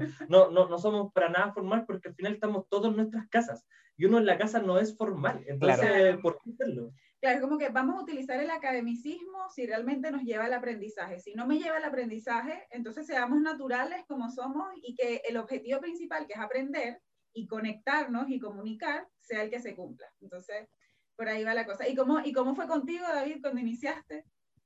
Ay, chicos. ya, ayer, para todos los que nos están escuchando, ayer nos reunimos una charla algo pequeña y estuve platicándoles acerca de, del proyecto de ahora que hago profe eh, chicos, esto, esto que voy a platicar no lo he platicado, es la primera vez que lo voy a tocar frente a, a los espectadores que tenemos acá. Ahora que hago profe fue una necesidad. Fue un proyecto que nació a partir de que alguien me solicitó una ayuda para hacer un aula virtual y decidí hacerlo. Decidí grabarme. ¿Por qué? No sé. Siempre tenía la incertidumbre de cómo es, cómo es este mundo de poder grabarte, de poder por qué las personas se exponen en redes sociales, porque aunque no, aunque muchos, muchos influencers, se le puede decir así, platican mucho sobre su vida privada, ¿no? Entonces yo decía, ¿por qué lo hacen? ¿Qué, la, ¿Cuál es la finalidad de que tantas personas lo empiecen a seguir? ¿Qué les está brindando? Y empecé, esto se los digo ya desde hace años anteriores, empecé como a estudiar, más que consumir el contenido, empezaba yo a estudiar a otras personas que hacían videos y empezaba a ver las reacciones de las personas. Y decía, ok, las personas están buscando esto, están buscando lo otro. Y no lo hacía para mí, ni por mi proyecto, ni porque no tenía pensado hacer esto hace un año, por ejemplo. Yo decía, bueno, porque por lo regular yo estaba siguiendo eh, maestros de Estados Unidos que, que se dedicaban a hacer videoblogs o nos enseñaban un poquito de su vida. Entonces yo decía, wow, yo quisiera tener ese salón de clases que tiene. Y empezaba a ver los, los comentarios y empezaba a ver las necesidades que tenían los profesores. Entonces de repente me encontraba con comentarios en español que no entendían lo que estaba en el video y de repente yo decía, órale, y hasta ahí, o sea, hasta ahí pasó. Conforme pasa el tiempo, llegó la pandemia, de repente uno de, una de mis compañeras en el trabajo donde estoy ahora me dijo que yo había hecho un tutorial, había seguido un tutorial sobre hacer las aulas virtuales, que gracias a este video, eh, este proyecto es lo que es hoy en día no de los demás, es de ese video. Eh, y decidí, dije, para, como no nos podíamos reunir de manera presencial para poderle explicar a mi compañera cómo hacer una aula virtual, le dije, voy a grabarte un video. Le grabé el video. No, en un principio no tenía tanta edición, no tenía nada de eso. Y bueno, se lo envié. De repente mi compañera se lo envió a otros compañeros y empezaron a decirme, deberías de subir esto, deberías de subirlo, súbelo a Facebook, todos los maestros están en Facebook, ponlo en un grupo de Facebook. Y yo, no, me da miedo, me daba miedo poder exponerme, no, o sea, por favor, por favor, por favor, no lo pasen más. O sea, que quede hasta aquí entre nosotros nada más y hasta ahí. El mi afán de, del miedo, pues, porque sí me gusta compartir muchas cosas, pero mi miedo a ser expuesto. Entonces, de repente, un día estaba haciendo mi plan de clase, de repente me escribe una maestra y tengo una fotografía de ese día, de cuando estaba haciendo esa parte. Tengo una fotografía y me dice la maestra, David, creo que tienes que subir este video porque ya muchos me han preguntado sobre este, este tutorial, que cómo hice este material. Maestros que tengo de otras, o amigos que tengo de otras escuelas. Y yo, bueno, lo voy a subir, pero lo voy a, los voy a poner privados. O sea, yo me veía en mi primer mes o en mis primeros días con 20 seguidores en Facebook, porque yo inicié en Facebook, y de los 20, 17 eran mis familiares. Yo así me visualizaba. Obviamente la familia siempre te apoya, ¿no? Entonces, entonces yo así me visualizaba, lo subí y lo compartí con mi colectivo, con mis compañeros de maestros y hasta ahí quedó. Eh, todavía no tenía un nombre oficial y de manera curiosa el nombre de ahora que hago profe está inspirado en mi hermana. Mi hermana también es maestra de educación básica a nivel primaria y ha sido, es una persona de gran inspiración para mí, así que si estás viendo esto, hola. es una persona, se llama Cintia, mi hermana, y ha sido una persona de gran inspiración y una de las razones por las cuales yo decidí ser maestro. Obviamente tengo, yo soy una familia de maestros y de repente como que el hecho de no quiero ser igual que los demás, yo quiero hacer cosas diferentes, entonces me llevo a esto. El nombre de ahora que hago, profe, es porque mi hermana, cuando ella estaba estudiando su licenciatura, estaba realizando su tesis acerca de la lectura. Entonces yo era muy pequeñito, yo estaba, no sé, em, tenía seis años, siete años, estaba eh, iniciando mi nivel primaria. Yo recuerdo que mi hermana me utilizó como su conejillo de indias, como su... Te voy a tomar a mi hermano para que sea mi, mi experimento en mi tesis. Entonces yo recuerdo todas aquellas, todas aquellas eh, actividades que realizó, actividades que todavía utilizo yo con mis estudiantes cuando me, me regreso a la tesis de mi hermana y lo reviso. Y su tesis tenía un nombre muy peculiar. Su tesis se llamaba, era acerca de la lectura. Maestra se llamaba. Maestra, ya leí, ahora qué hago. Así se llamaba, así se llamaba su tesis. Entonces, en una, cuando yo decidí abrir el canal, yo estaba con mi hermana y de repente yo le decía, es que necesito ponerle un nombre a este proyecto y necesito ponerle un nombre, porque si lo voy a hacer, lo voy a hacer bien. Esa fue mi primera mentalidad. Si, lo voy a, si voy a subir esto es porque me voy a dedicar a esto, porque voy a seguir más adelante. Y de repente, pues sí, me decían, deberías de ponerle profe David. Una, mi hermana me decía, deberías de ponerle profe David. No, no se me hace algo llamativo, no se me hace algo que, que haga la esencia de lo que quiero hacer. Yo nada más tenía un video en ese entonces. De repente, le digo, ¿sabes qué? Le voy a poner como tu tesis, pero en lugar de maestra, le voy a poner maestro. Y le iba a llamar así, maestro ya leí, ahora qué hago. Así se iba a llamar en un principio. Pero de repente empecé a ver cómo los tutoriales no eran dirigidos hacia los estudiantes, eran más dirigidos a los maestros. Y otra de mis hermanas me dijo, ¿por qué no le pones ahora qué hago, profe? O sea, en lugar de, de, jugar con las palabras, y fue como nació este, este proyecto. Actualmente, este proyecto nació un 2 de mayo de este año, de este, de este, en medio de una pandemia, en medio de una necesidad de poder compartir. Y como se los comentaba ayer, todo salió de control yo lo compartí en Facebook y yo no lo compartí, empezaron a compartirlo en diferentes grupos y empecé a recibir mensajes de personas de Argentina, de personas de Chile, de personas de Colombia y, y estaba explotándome la cabeza. Yo decía, ¿qué está pasando? ¿Por qué están llegando a tantos? Yo creía que los grupos de Facebook de maestros, yo creía que nada más había personas de México. Es más, llegó el momento en el que yo creí que solamente había personas del estado donde yo vivo. Entonces, de repente que me empiezan a escribir, eh, no sé, que saludos desde Jujuy, Argentina, no sé, me empezó, o de Buenos Aires, de repente yo decía, y me metí a los perfiles de las personas, porque yo decía, esto no puede ser real, no puede ser real.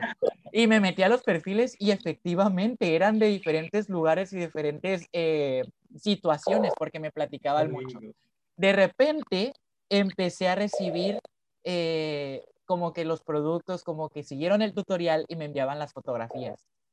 Y una tras otra, y una tras otra, y dije, lo voy a compartir, voy a compartir, voy a hacer un post en Facebook, porque yo inicié en Facebook, y ahí lo voy a poner. Publiqué tres fotografías de tres maestros que me habían enviado su aula virtual, una fotografía las tomé. Chicos, es más, pueden ir a ver esa, esa publicación. Los comentarios se volvieron locos. Yo no sabía qué estaba pasando. Uno tras otro. Yo decía, para ese entonces nada más tenía dos tutoriales. El de cómo instalar Bitmoji y el de cómo hacer el aula virtual. Y yo, wow, no puedo creer que algo, algo bueno estoy haciendo. Y si algo bueno estoy haciendo y estoy impactando algo, lo tengo que seguir haciendo. De repente yo seguí en Facebook, seguí haciendo videos en Facebook, cuando una persona de, de Colombia me escribe y me dice, profesor, te busqué en YouTube y no te encontré. yo, lo que pasa, y le escribí, todavía le escribí, es lo que pasa es que no me gusta YouTube porque, eh, no sé, no me, no me agrada la idea esta de, de, no sé, no me, no me agradaba tanto la plataforma.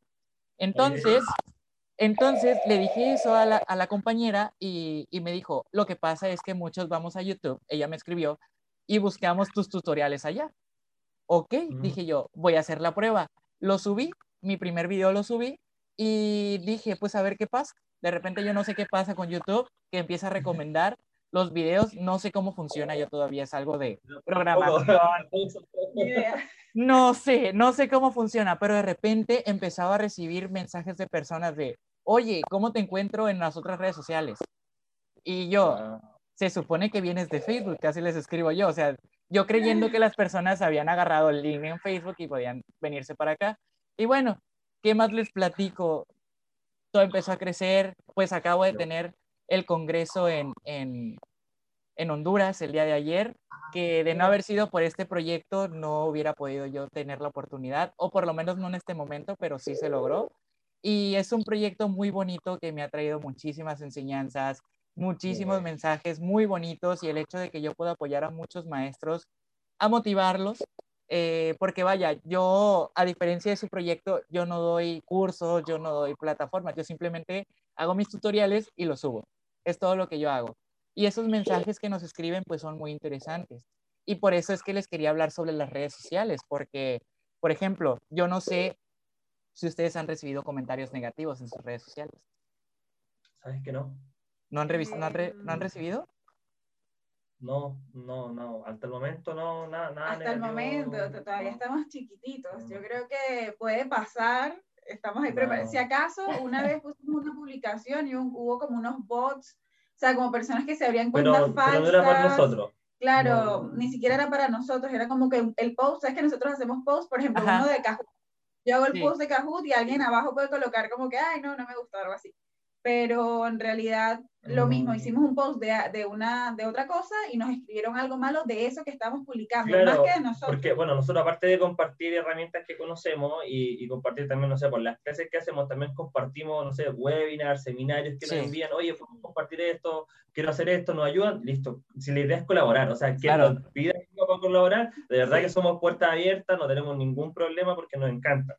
Entonces, eh, claro, en ese momento la publicación fue de otra institución y empezaron las críticas hacia, hacia esa institución. Entonces nosotros, chuta, eliminando los comentarios porque como que no corresponde. No, pero pues no era que no. nosotros, entonces, eh, lo más que hemos recibido, mira, es porque nosotros igual hacemos, eh, después de cada capacitación, les preguntamos a los profes una encuesta de satisfacción que nos evalúen a nosotros, a nosotros como, como, relatores, a nosotros, a nuestros profesores que trabajan en conjunto nosotros, o, o, o cómo fue la clase, bien programada, etcétera. Entonces, lo más que hemos recibido fue como que, eh, chuta, quizás le, no, nos faltó eh, entender de un principio cuál era, qué se iba a ver en cada capacitación. Claro. Quizás faltó un poco más de tiempo, quizás faltó un poco más profundidad, no Pero sé, son en alguna cosa. como constructivas. Exactamente. No, no, hemos recibido ningún comentario. Hasta ahora, a ti, a ti sí te ha tocado. Qué bueno, la verdad que me han escrito cosas muy horribles. Oh. Muy, muy horribles. Pero no se preocupen. Al principio, el primer mensaje que yo leí así, sí me afectó bastante porque dije, no, no puede ser posible. ¿Qué hice? ¿Qué hice mal? Porque, por ejemplo, la misma emoción cuando estás grabando un video te lleva a pronunciar mal una palabra, por ejemplo, o te lleva a no terminar una palabra. O sea, estás, estás hablando y estás compartiendo y de repente dijiste la palabra gamificación, pero no terminaste de decirla. Entonces, Claro. empiezan, no son muchos, pero sí empiezan a escribirte de que deberías de poner más atención en lo que estás diciendo porque no terminas.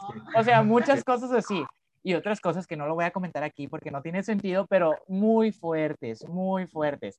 Que yo digo, bueno, si no te está gustando, pues de repente, o sea, termina el video, bueno, no lo termines, pero salte no, si, no lo, no tienes por qué dejar esta mala vibra, pues, o sea, yo dejo los comentarios ahí y una vez sucedió que los mismos profes que me siguen empezaron a escribirle a esa persona. Entonces yo dije, no, no, de eso no se trata esta comunidad, no, no, para nada, y eliminé el comentario. No tenía caso seguir eh, viendo ese tipo y, y no es que lo reciba siempre, pero sí les preguntaba esto, porque como somos personas que estamos frente a una cámara expuestos en una red social, se puede presentar. Entonces, Claro. yo les comparto mi experiencia, no hagan lo que yo, no se sientan mal si algún día lo reciben, simplemente ignórenlo, que su equipo lo elimine y así ustedes no lo ven. Es que en ese sentido, mira, bueno, estaba siempre pensando en, en el dicho que, eh, bueno, no, quizás es similar allá, que uno tampoco es moneda de oro para caerle bien a todo el mundo. Claro. O sea, no, no, nunca le va a caer a todo el mundo, siempre va a haber alguien que te va a criticar. Y cuando las críticas llegan es porque también estás haciendo algo bien, o sea, porque la gente realmente está impactando en mucha gente y, y por eso también llega. Ahora, igual nosotros en lo personal también somos partidarios, por ejemplo, de la pedagogía del error. O sea, nosotros no somos perfectos, no Claro. podemos equivocar y está bien equivocarse, si normalicemos equivocarnos, si uno aprende de los errores, uno no aprende siendo perfecto, ¿qué les pasa? Entonces, oye, si me equivoco, puta, lo corregiré, no hay un problema, si es natural equivocarse, y sobre todo en en la docencia, si a veces no, no hacen preguntas y, y chuta, justo te pillan con la mente en otra cosa, y uno qué hace, improvisa. Entonces, Claro. Ahí creo que se está conectando otra vez. ahí sí, Oh, te grabando. perdimos.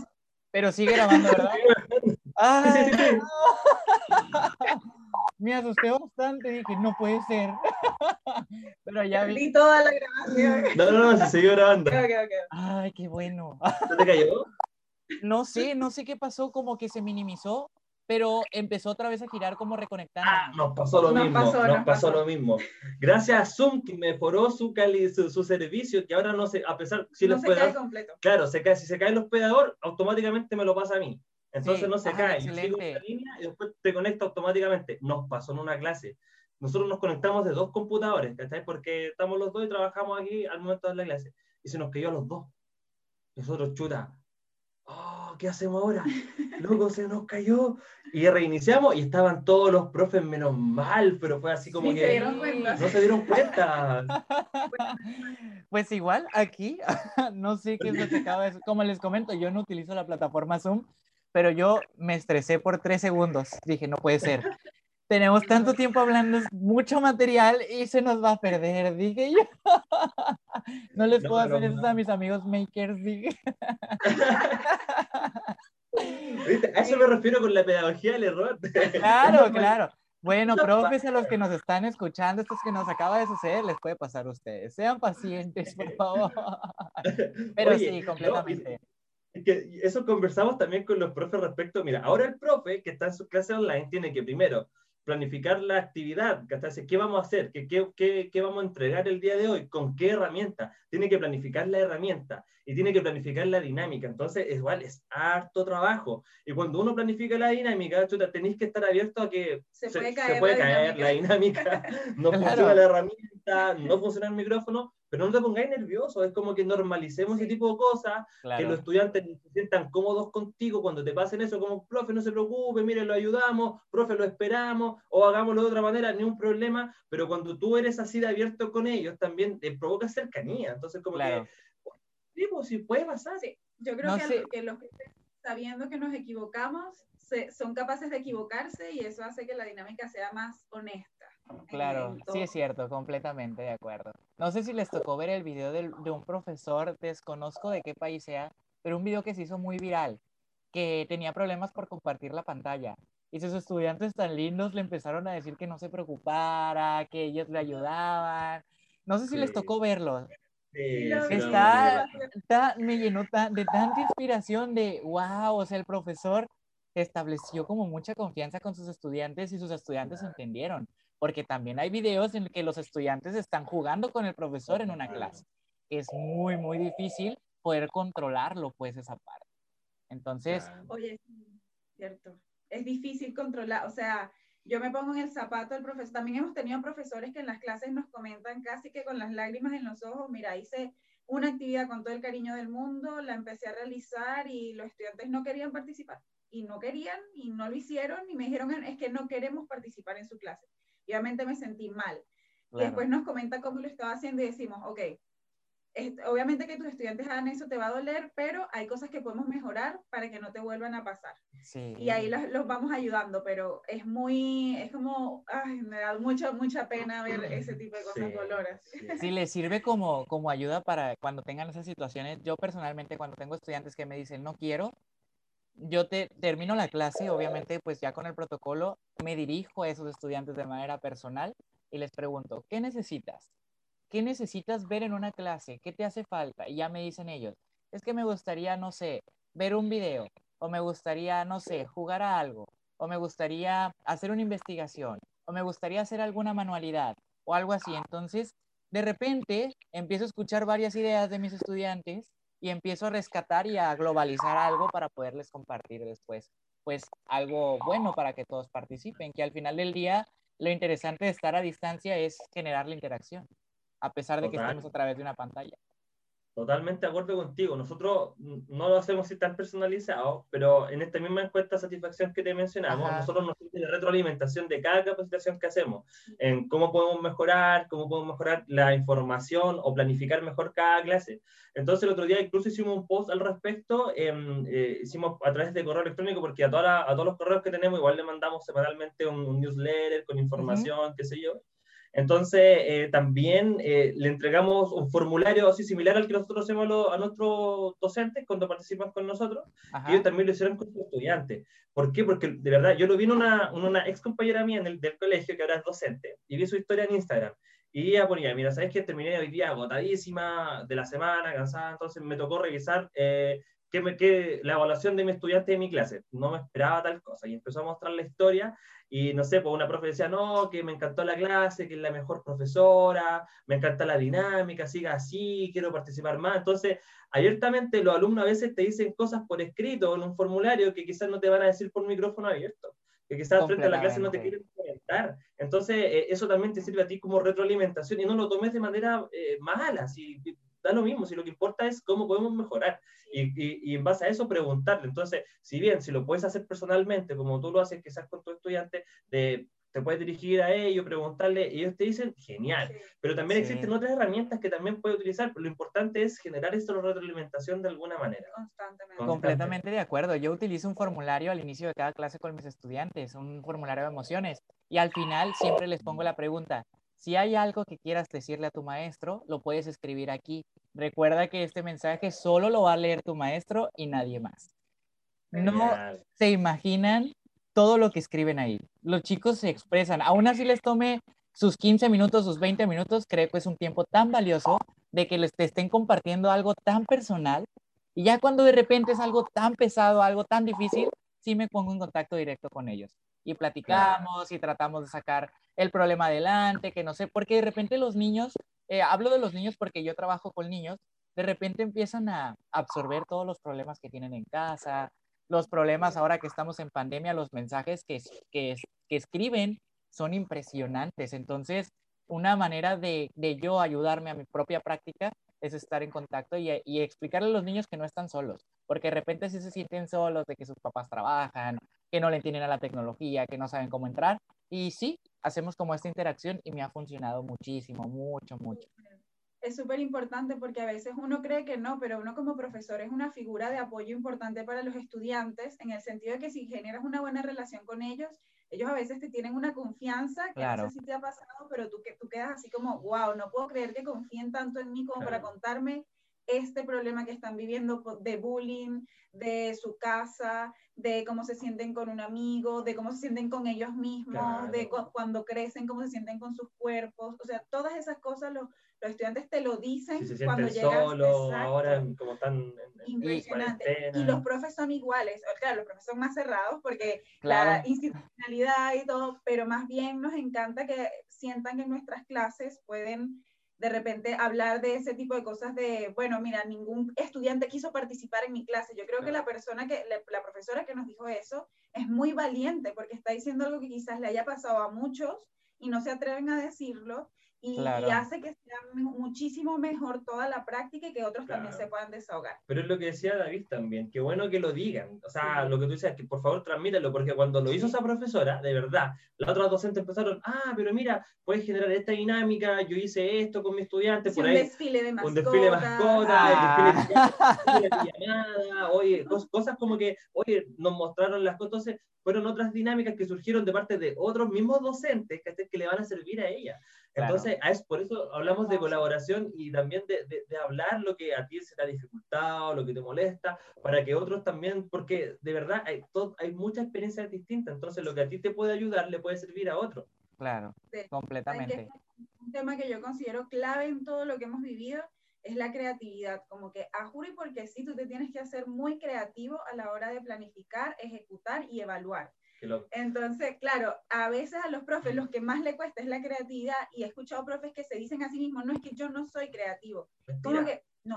no, profe. La, creatividad es un hábito también, o sea, tú puedes ser creativo por hábito. Entonces, es como nos, ha tocado, es que sí, al final siempre la, la, tecnología siempre es como una herramienta más, pero la creatividad que le ponga un profe a una planificación puede hacer totalmente la diferencia claro. sin utilizar grandes extravagancias en tecnologías y en aplicaciones. Sí, y hay gente que dice, no, yo no soy creativo, es como que, amigo, todos somos creativos por naturaleza. De hecho, tú al ser docente eres un diseñador de experiencias, tú diseñas cosas. Entonces, ya eso es creatividad.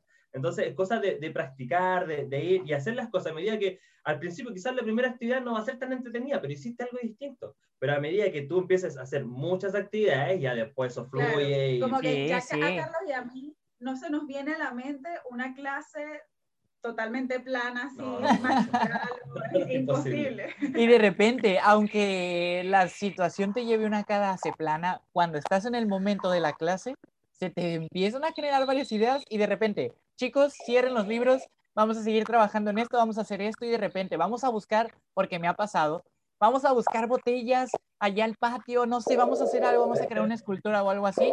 Y, y pasa algo curioso con el concepto de creatividad y qué bueno que lo tomamos, porque el concepto de creatividad es muy complejo de entender. Porque, por ejemplo, acá nosotros, o en las experiencias que yo he tenido con el concepto, muchos maestros he escuchado decir, es que ese maestro es muy creativo, pero se refieren a creatividad al hecho de poder hacer material didáctico, a poder recortar, no sé cómo le llaman allá en Chile, pero acá le llamamos foamy como al un material como una esponjita muy delgadita. Ah, como el, eh, El goma, goma Eva, pues. Goma Goma Eva, goma Eva, sí. O sea, de que, de que los maestros son muy hábiles al cortar, al cortar este material y pueden hacer maravillosos con eso, ¿no? Entonces, ya con eso, muchos maestros creen que la persona ya es creativa. Entonces, no, el concepto, ahí tenemos un manejo de concepto erróneo. La creatividad es, es completamente distinto a lo que están percibiendo. es muy amplia. Yo no soy nada buena con las manualidades, Yo pero yo me considero una persona creativa, Carlos una persona creativa, como que cada uno demuestra su creatividad en cosas diferentes. Diferentes. Carlos es muy bueno investigando, él investiga algo y se va por, o sea, él tiene como creatividad, es creatividad digital y a, y a mí me gusta planificar actividad, o sea, yo lo que más hago así es planificar una buena clase, me, me encanta, me encanta ponerme yo así, vamos a hacer esto, no, hagamos esto, no, ahora vamos a hacer esta otra cosa, me encanta, me encanta. Sí. Qué genial, sí, la verdad que es, es muy interesante este concepto y va muy de la mano de todo lo que hemos hablado, como comentaste. Entonces, no sé, chicos, si tengan algo más que comentar a este espacio, algo más que quisiéramos tocar. Mira, es, que es lo que dije, podemos hablar aquí demasiado tiempo, Demasiado tiempo. una hora y media, ¿ok? Oh. Bueno, bueno, estoy seguro que alguien va a escuchar la hora y media completa. Y ese alguien somos nosotros. Total. No, no, yo sé que, que más de alguno va a escuchar esto y le va a quedar muchísimo aprendizaje porque creo que lo que hemos tocado el día de hoy aquí es algo muy sincero, algo muy honesto y estoy seguro que muchos maestros están pasando por esto.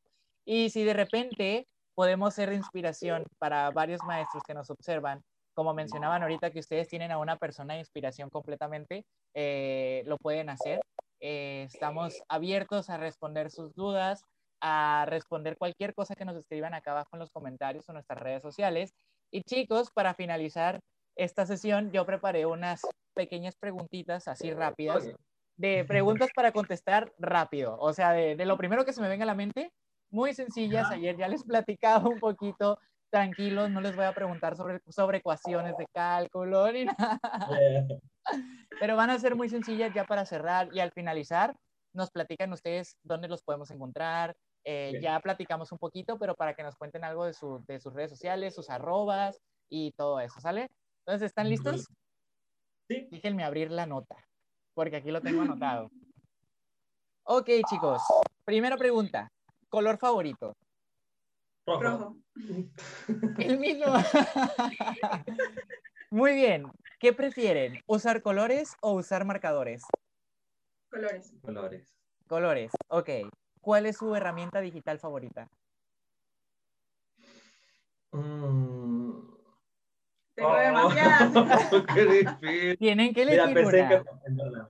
¿Cuál? No, no, yo me fui, yo me voy a ir con Jamboard, yo me voy a ir con Yarmo, me, me sí. gustó mucho Jamboard. Pero mira, yo sí, yo pienso en Kahoot, me encanta Kahoot, pero en realidad ahora que conocí Quizzes estoy, pero como que. mm, mm. Una balanza. están robando.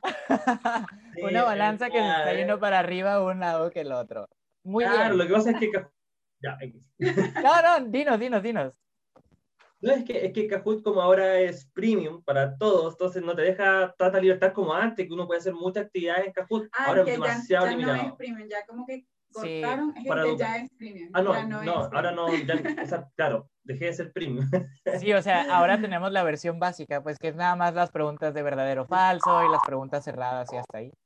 A diferencia de Quizzes que tiene más opciones, ¿no? Exacto. Entonces, súper genial. Siguiente pregunta. ¿Cuál es su película favorita? Oh, es que, chuta. Yo, mira, somos súper cinéfilos de verdad, David. Qué pregunta. o bueno, última película que vieron. Eh, a mí me, la estamos viendo ayer, a mí me encanta Mother, tú no le prestaste tanta atención. Mother de, mm, el director de Black Swan. no me acuerdo no. no. me acuerdo si es él. Pero se llama Mother, madre. Es como que es con Jennifer Lawrence. Jennifer Lawrence. Y Javier Bardem. Mira, eh, es que la, voy a contar sin spoiler. Básicamente es una película eh, que muestra una vida de pareja de dos personas, pero que la simbología de todo lo que pasa es como la historia de la mujer y la tierra alrededor de la historia de la humanidad. Es muy, es muy buena, es muy buena. Loca. La voy a buscar, la voy a buscar para verla. Sí, es, buena. ¿Y la mía? Oh, no sé. Eh, es, que, es que hay tanta. Me, me, encanta Cine Negro, también me encantó eh, Birdman. Es que, es que Birdman, me voló el coco, de verdad. Fue como que el guion demasiado bueno a pesar de que ya hace años que salió, fue todavía sigue siendo de wow. Ya la tengo. ¿Sabes cuál, David? El Club de la Pelea. El Club de la Pelea. También. Buenísima película, la verdad. Buenísima. Yo, la verdad. La vi por segunda. Cuando la vi por segunda vez, me voló más el coco porque entendía otras cosas que no vi la primera vez. Fue como que. Y la vería de nuevo. De más, total. Yo tengo una película que se va a escuchar muy infantil, pero cada vez que la veo encuentro un significado diferente. Y esta película es Buscando a Nemo. Desde que soy ah. pequeño me gusta tanto esa película que yo estoy en mis tiempos libres, que ahora no tengo por alguna extraña razón, y pongo la película porque, no sé, como que significa muchas cosas para mí, me trae muchos recuerdos esta película, no sé, es una de mis películas favoritas y cada que tengo la oportunidad regreso a verla. De hecho, animadas, me encanta Tierra de Osos. Ay, buenísimo. Sí, me encanta, me encanta. Aunque tengo problemas con las películas que tienen que ver con la temática de bosque, no pregunten por qué, o sea, tengo problemas por, para prestarles mucha atención, pero el mensaje de Tierra de Osos es muy bonito, muy, muy bonito. Animada, eh, ¿cómo se llama esta? La, del robot. ¿Wally? Ah, Wally. No, no, no, no. Bueno, Wally me encanta. Yo lloraba con Wally. No, la otra del robot que es gigante. ¿Cómo se llama? Ah, Héroes. No, no sé. Sí, Hero. Heroes, ajá. Grandes gigantes, creo que era que se Es un, es un, uno blanco, ¿no? No, no, no, es tan nueva, si no es tan nueva, es del. Ah, espérate, que el. Película robot. Así, así tenemos que buscar, entre comillas.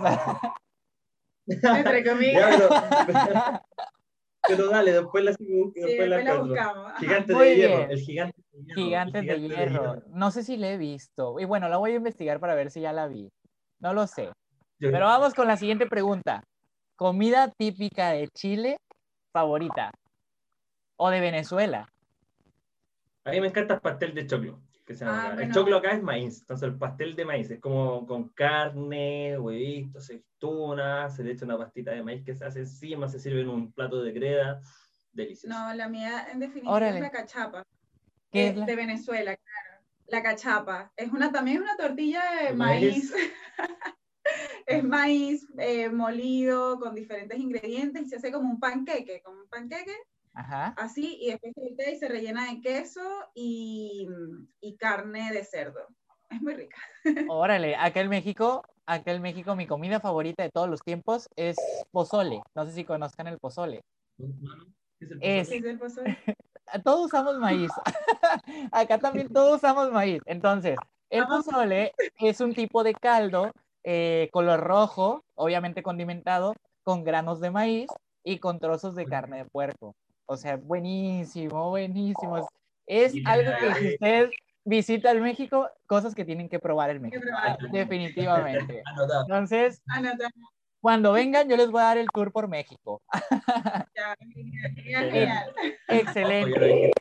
Sí, no, no. Yo promesa que cumplo, promesa que prometo, promesa que cumplo. ok, última pregunta, chicos no sé qué tan, eh, no sé si ustedes leen libros no del ambiente educativo, sino libros en, en, general. Me gustaría que me platicaran su libro, el último libro que leyeron o el libro que ha marcado más parte de su vida. El Principito es mi libro de la vida. El Principito, yo es que lo amo. Me lo regalaron cuando hice mi primera comunión. Era demasiado chiquita, no sabía que era el Principito. Era un, un libro es empastado, hermoso. Y yo, etapa de mi vida que paso, lo vuelvo a leer y yo digo, ¿qué es esto? ¿Cómo puede ser que tenga tantas, tantas eh, riquezas este libro cada vez que lo leo? lo amo, lo amo, lo amo.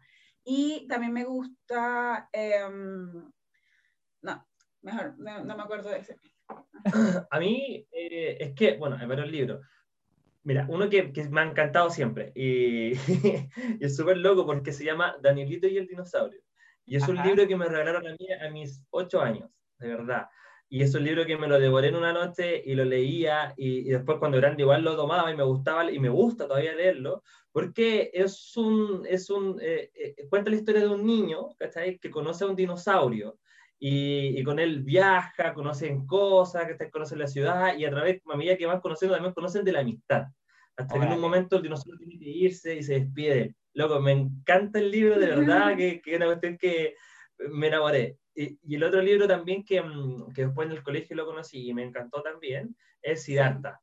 Siddhartha. no, 100 años de soledad es una obra magistral. O sea, 100 años de soledad. 100 años de soledad, lo he leído tres veces y todavía no conozco todos los personajes. es que es complicado, es complicado ese libro. Yo, lo que me gusta es es que es como la historia de la humanidad contada en una sola familia. Es impresionante. Y lo peor es que hay una cosa que me marca, puede ser la más tonta, pero a mí me marcó. Y es que en Cien años de soledad dicen que eh, en, el, en, el, medio de la, del pueblo, que después se creció y toda la cuestión, Macondo. En, en, el medio de Macondo había un río y ese río era lindo al, in, al inicio y después estaba como lleno de caca y estación. estaba malo el río, porque dejaron que como se fue pudriendo poco a poco.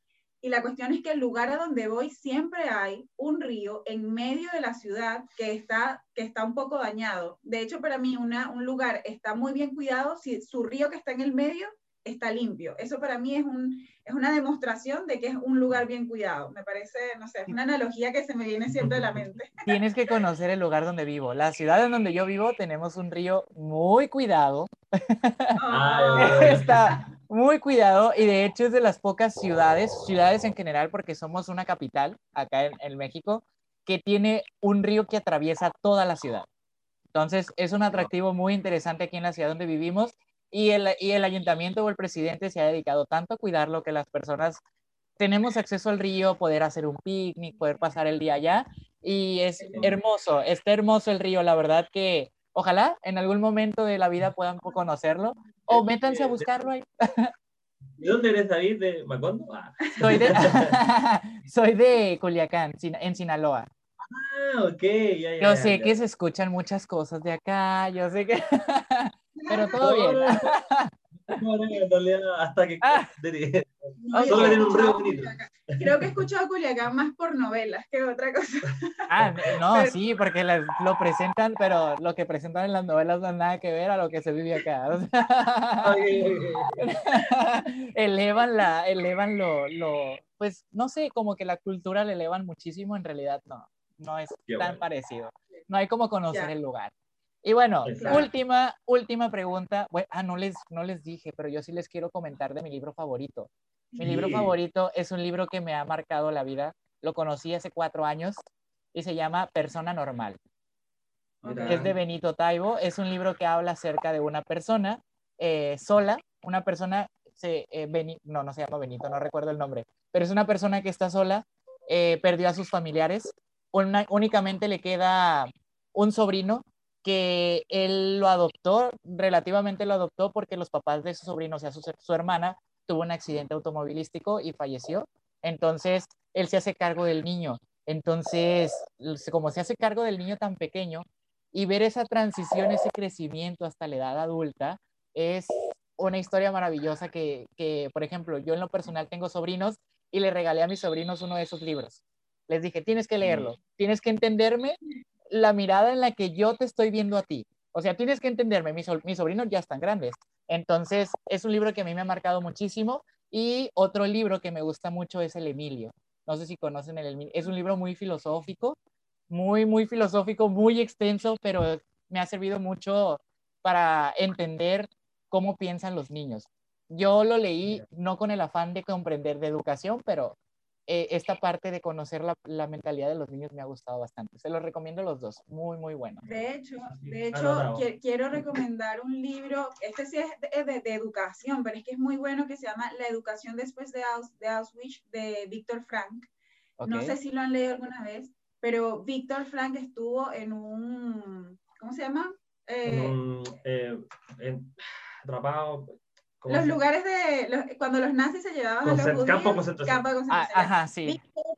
Víctor, estuvo en un campo de concentración siendo judío y él encontró que la educación iba a cambiar cuando entendiéramos qué hacer con las personas que hieren y no con las víctimas. Es decir, la educación después de Auschwitz es cómo podemos hacer que nunca más se repita lo que pasó con eh, la Segunda Guerra Mundial, cómo hacemos para evitar que nazca o que se críe una persona como lo fue Hitler y todas las, las personas que estuvieron junto a él.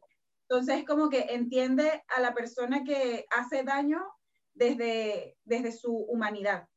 Me parece, me parece iluminador, iluminador. lo voy a buscar. muy bueno. Lo voy a buscar y a todos los que nos siguen escuchando por acá este, a este punto, pues también hay que, aquí, dejan aquí tienen las recomendaciones.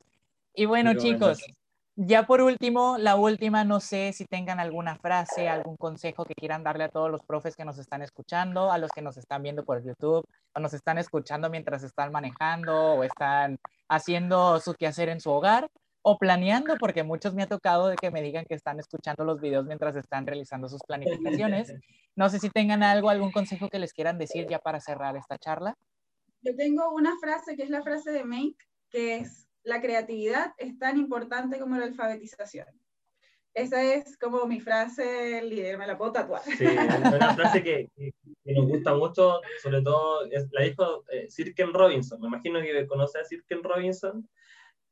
Entonces, él en una charla, eh, claro, él comenta eso, que la, la, la, creatividad es tan importante como la alfabetización y deberían ser enseñadas totalmente igual. Totalmente igual. Entonces, eh, es una frase que, que, nos motiva a nosotros y, en respecto, así como un consejo a los profesores, más que nada es eh, a motivarlos a, a, buscar nuevas herramientas, a buscar nuevos horizontes, de verdad, busquen trabajo colaborativo, hay gente como David, de verdad, incluso nos incluimos nosotros también en ese mismo círculo y hay muchos otros más que estamos dispuestos a ayudar, o sea, a nosotros nos llegan consultas y siempre le decimos a los profes, escriban, comenten, si tienen dudas, y nos llegan comentarios, algunas consultas por correo, y si podemos resolverlas, lo hacemos, les mandamos, le enviamos otros tutoriales, les mandamos pues, a veces videos tuyos, cosas que, que, que, de verdad, porque el tema es, es colaborar y es compartir, y que se, porque eh, sentimos que eso es lo que necesitamos hoy en día como docentes, como profesores, el trabajar en equipo, no, no el, el, individualismo solamente nos va a traer problemas, nos va a traer sobrecarga, nos va a traer agobio, eh, nos va a traer estrés. Pero si uno trabaja en equipo y trabaja con otros, de verdad que te puede solucionar los problemas.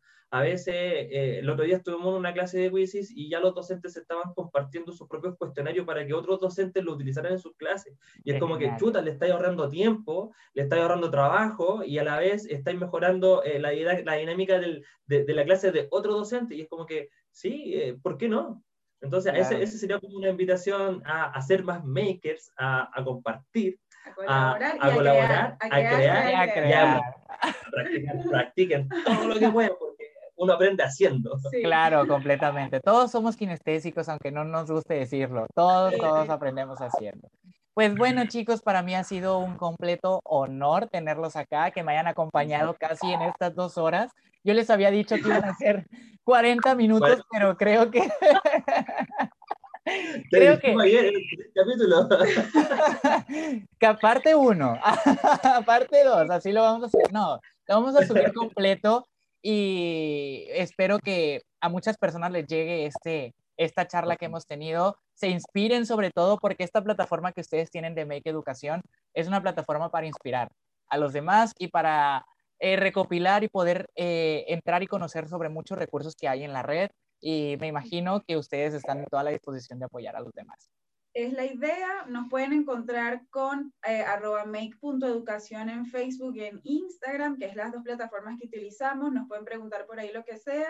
Hemos hecho mucho contenido del paso a paso de cómo utilizar herramientas tecnológicas que pueden ver ahí, eh, para que se les haga más fácil cuando le están empezando a utilizar y pierdan ese miedo. Y también tenemos el glosario Maker, que son temas un poquito más de, bueno, el glosario que uno tiene que entender de los migrantes digitales, de los nativos digitales, los huérfanos digitales, las generaciones, eh, las metodologías, todo eso también lo colocamos y todas las semanas seguimos colocando nuevo contenido. Así que están bienvenidos y, abiertos a conversar. Bueno, y también tenemos un canal pequeño de verdad, que es donde a veces subimos nosotros nuestras clases abiertas eh, las montamos ahí para que los profes las puedan ver después en cualquier momento. Tenemos un par de clases, como cuatro clases abiertas en, en, la nube y un webinar. Entonces, bueno, hay otros tutoriales, pero en realidad son mucho mejores los tutoriales de David, así que les recomiendo los tutoriales de David. para nada, chicos. hay algunas clases que, le, claro, que pueden, les pueden servir para utilizar herramientas, para generar interacción en, en sus clases online, entonces espero que también les sean de ayuda. Excelente, así que ya saben, profes, a todos los que siguen aquí escuchándonos, si ustedes quieren formar parte de la comunidad de Makers, la invitación está abierta, visiten a la, visiten sus redes sociales, se los voy a dejar aquí en la pantalla, incluso se los voy a dejar acá abajo en los comentarios, para que vayan, los visiten y los aborden de preguntas. Los aborden de preguntas y yo estoy seguro que los van a ayudar muchísimo a, a resolver cualquier duda, así como lo hacemos acá. Entonces, sin más que decir, de nueva cuenta agradecerles por haberse tomado el tiempo y a las personas que nos están escuchando también agradecerles y a las personas que nos están viendo también.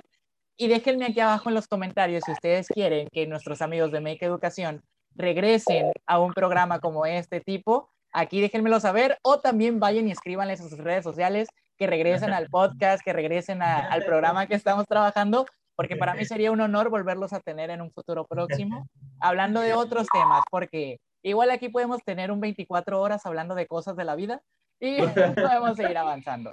Entonces, sin más que decirles, yo me despido. Mi nombre es David para quienes no me conocen y bienvenidos a esta comunidad y a la comunidad Makers. Así que muchísimas gracias chicos y nos vemos muy, muy pronto. Bendiciones.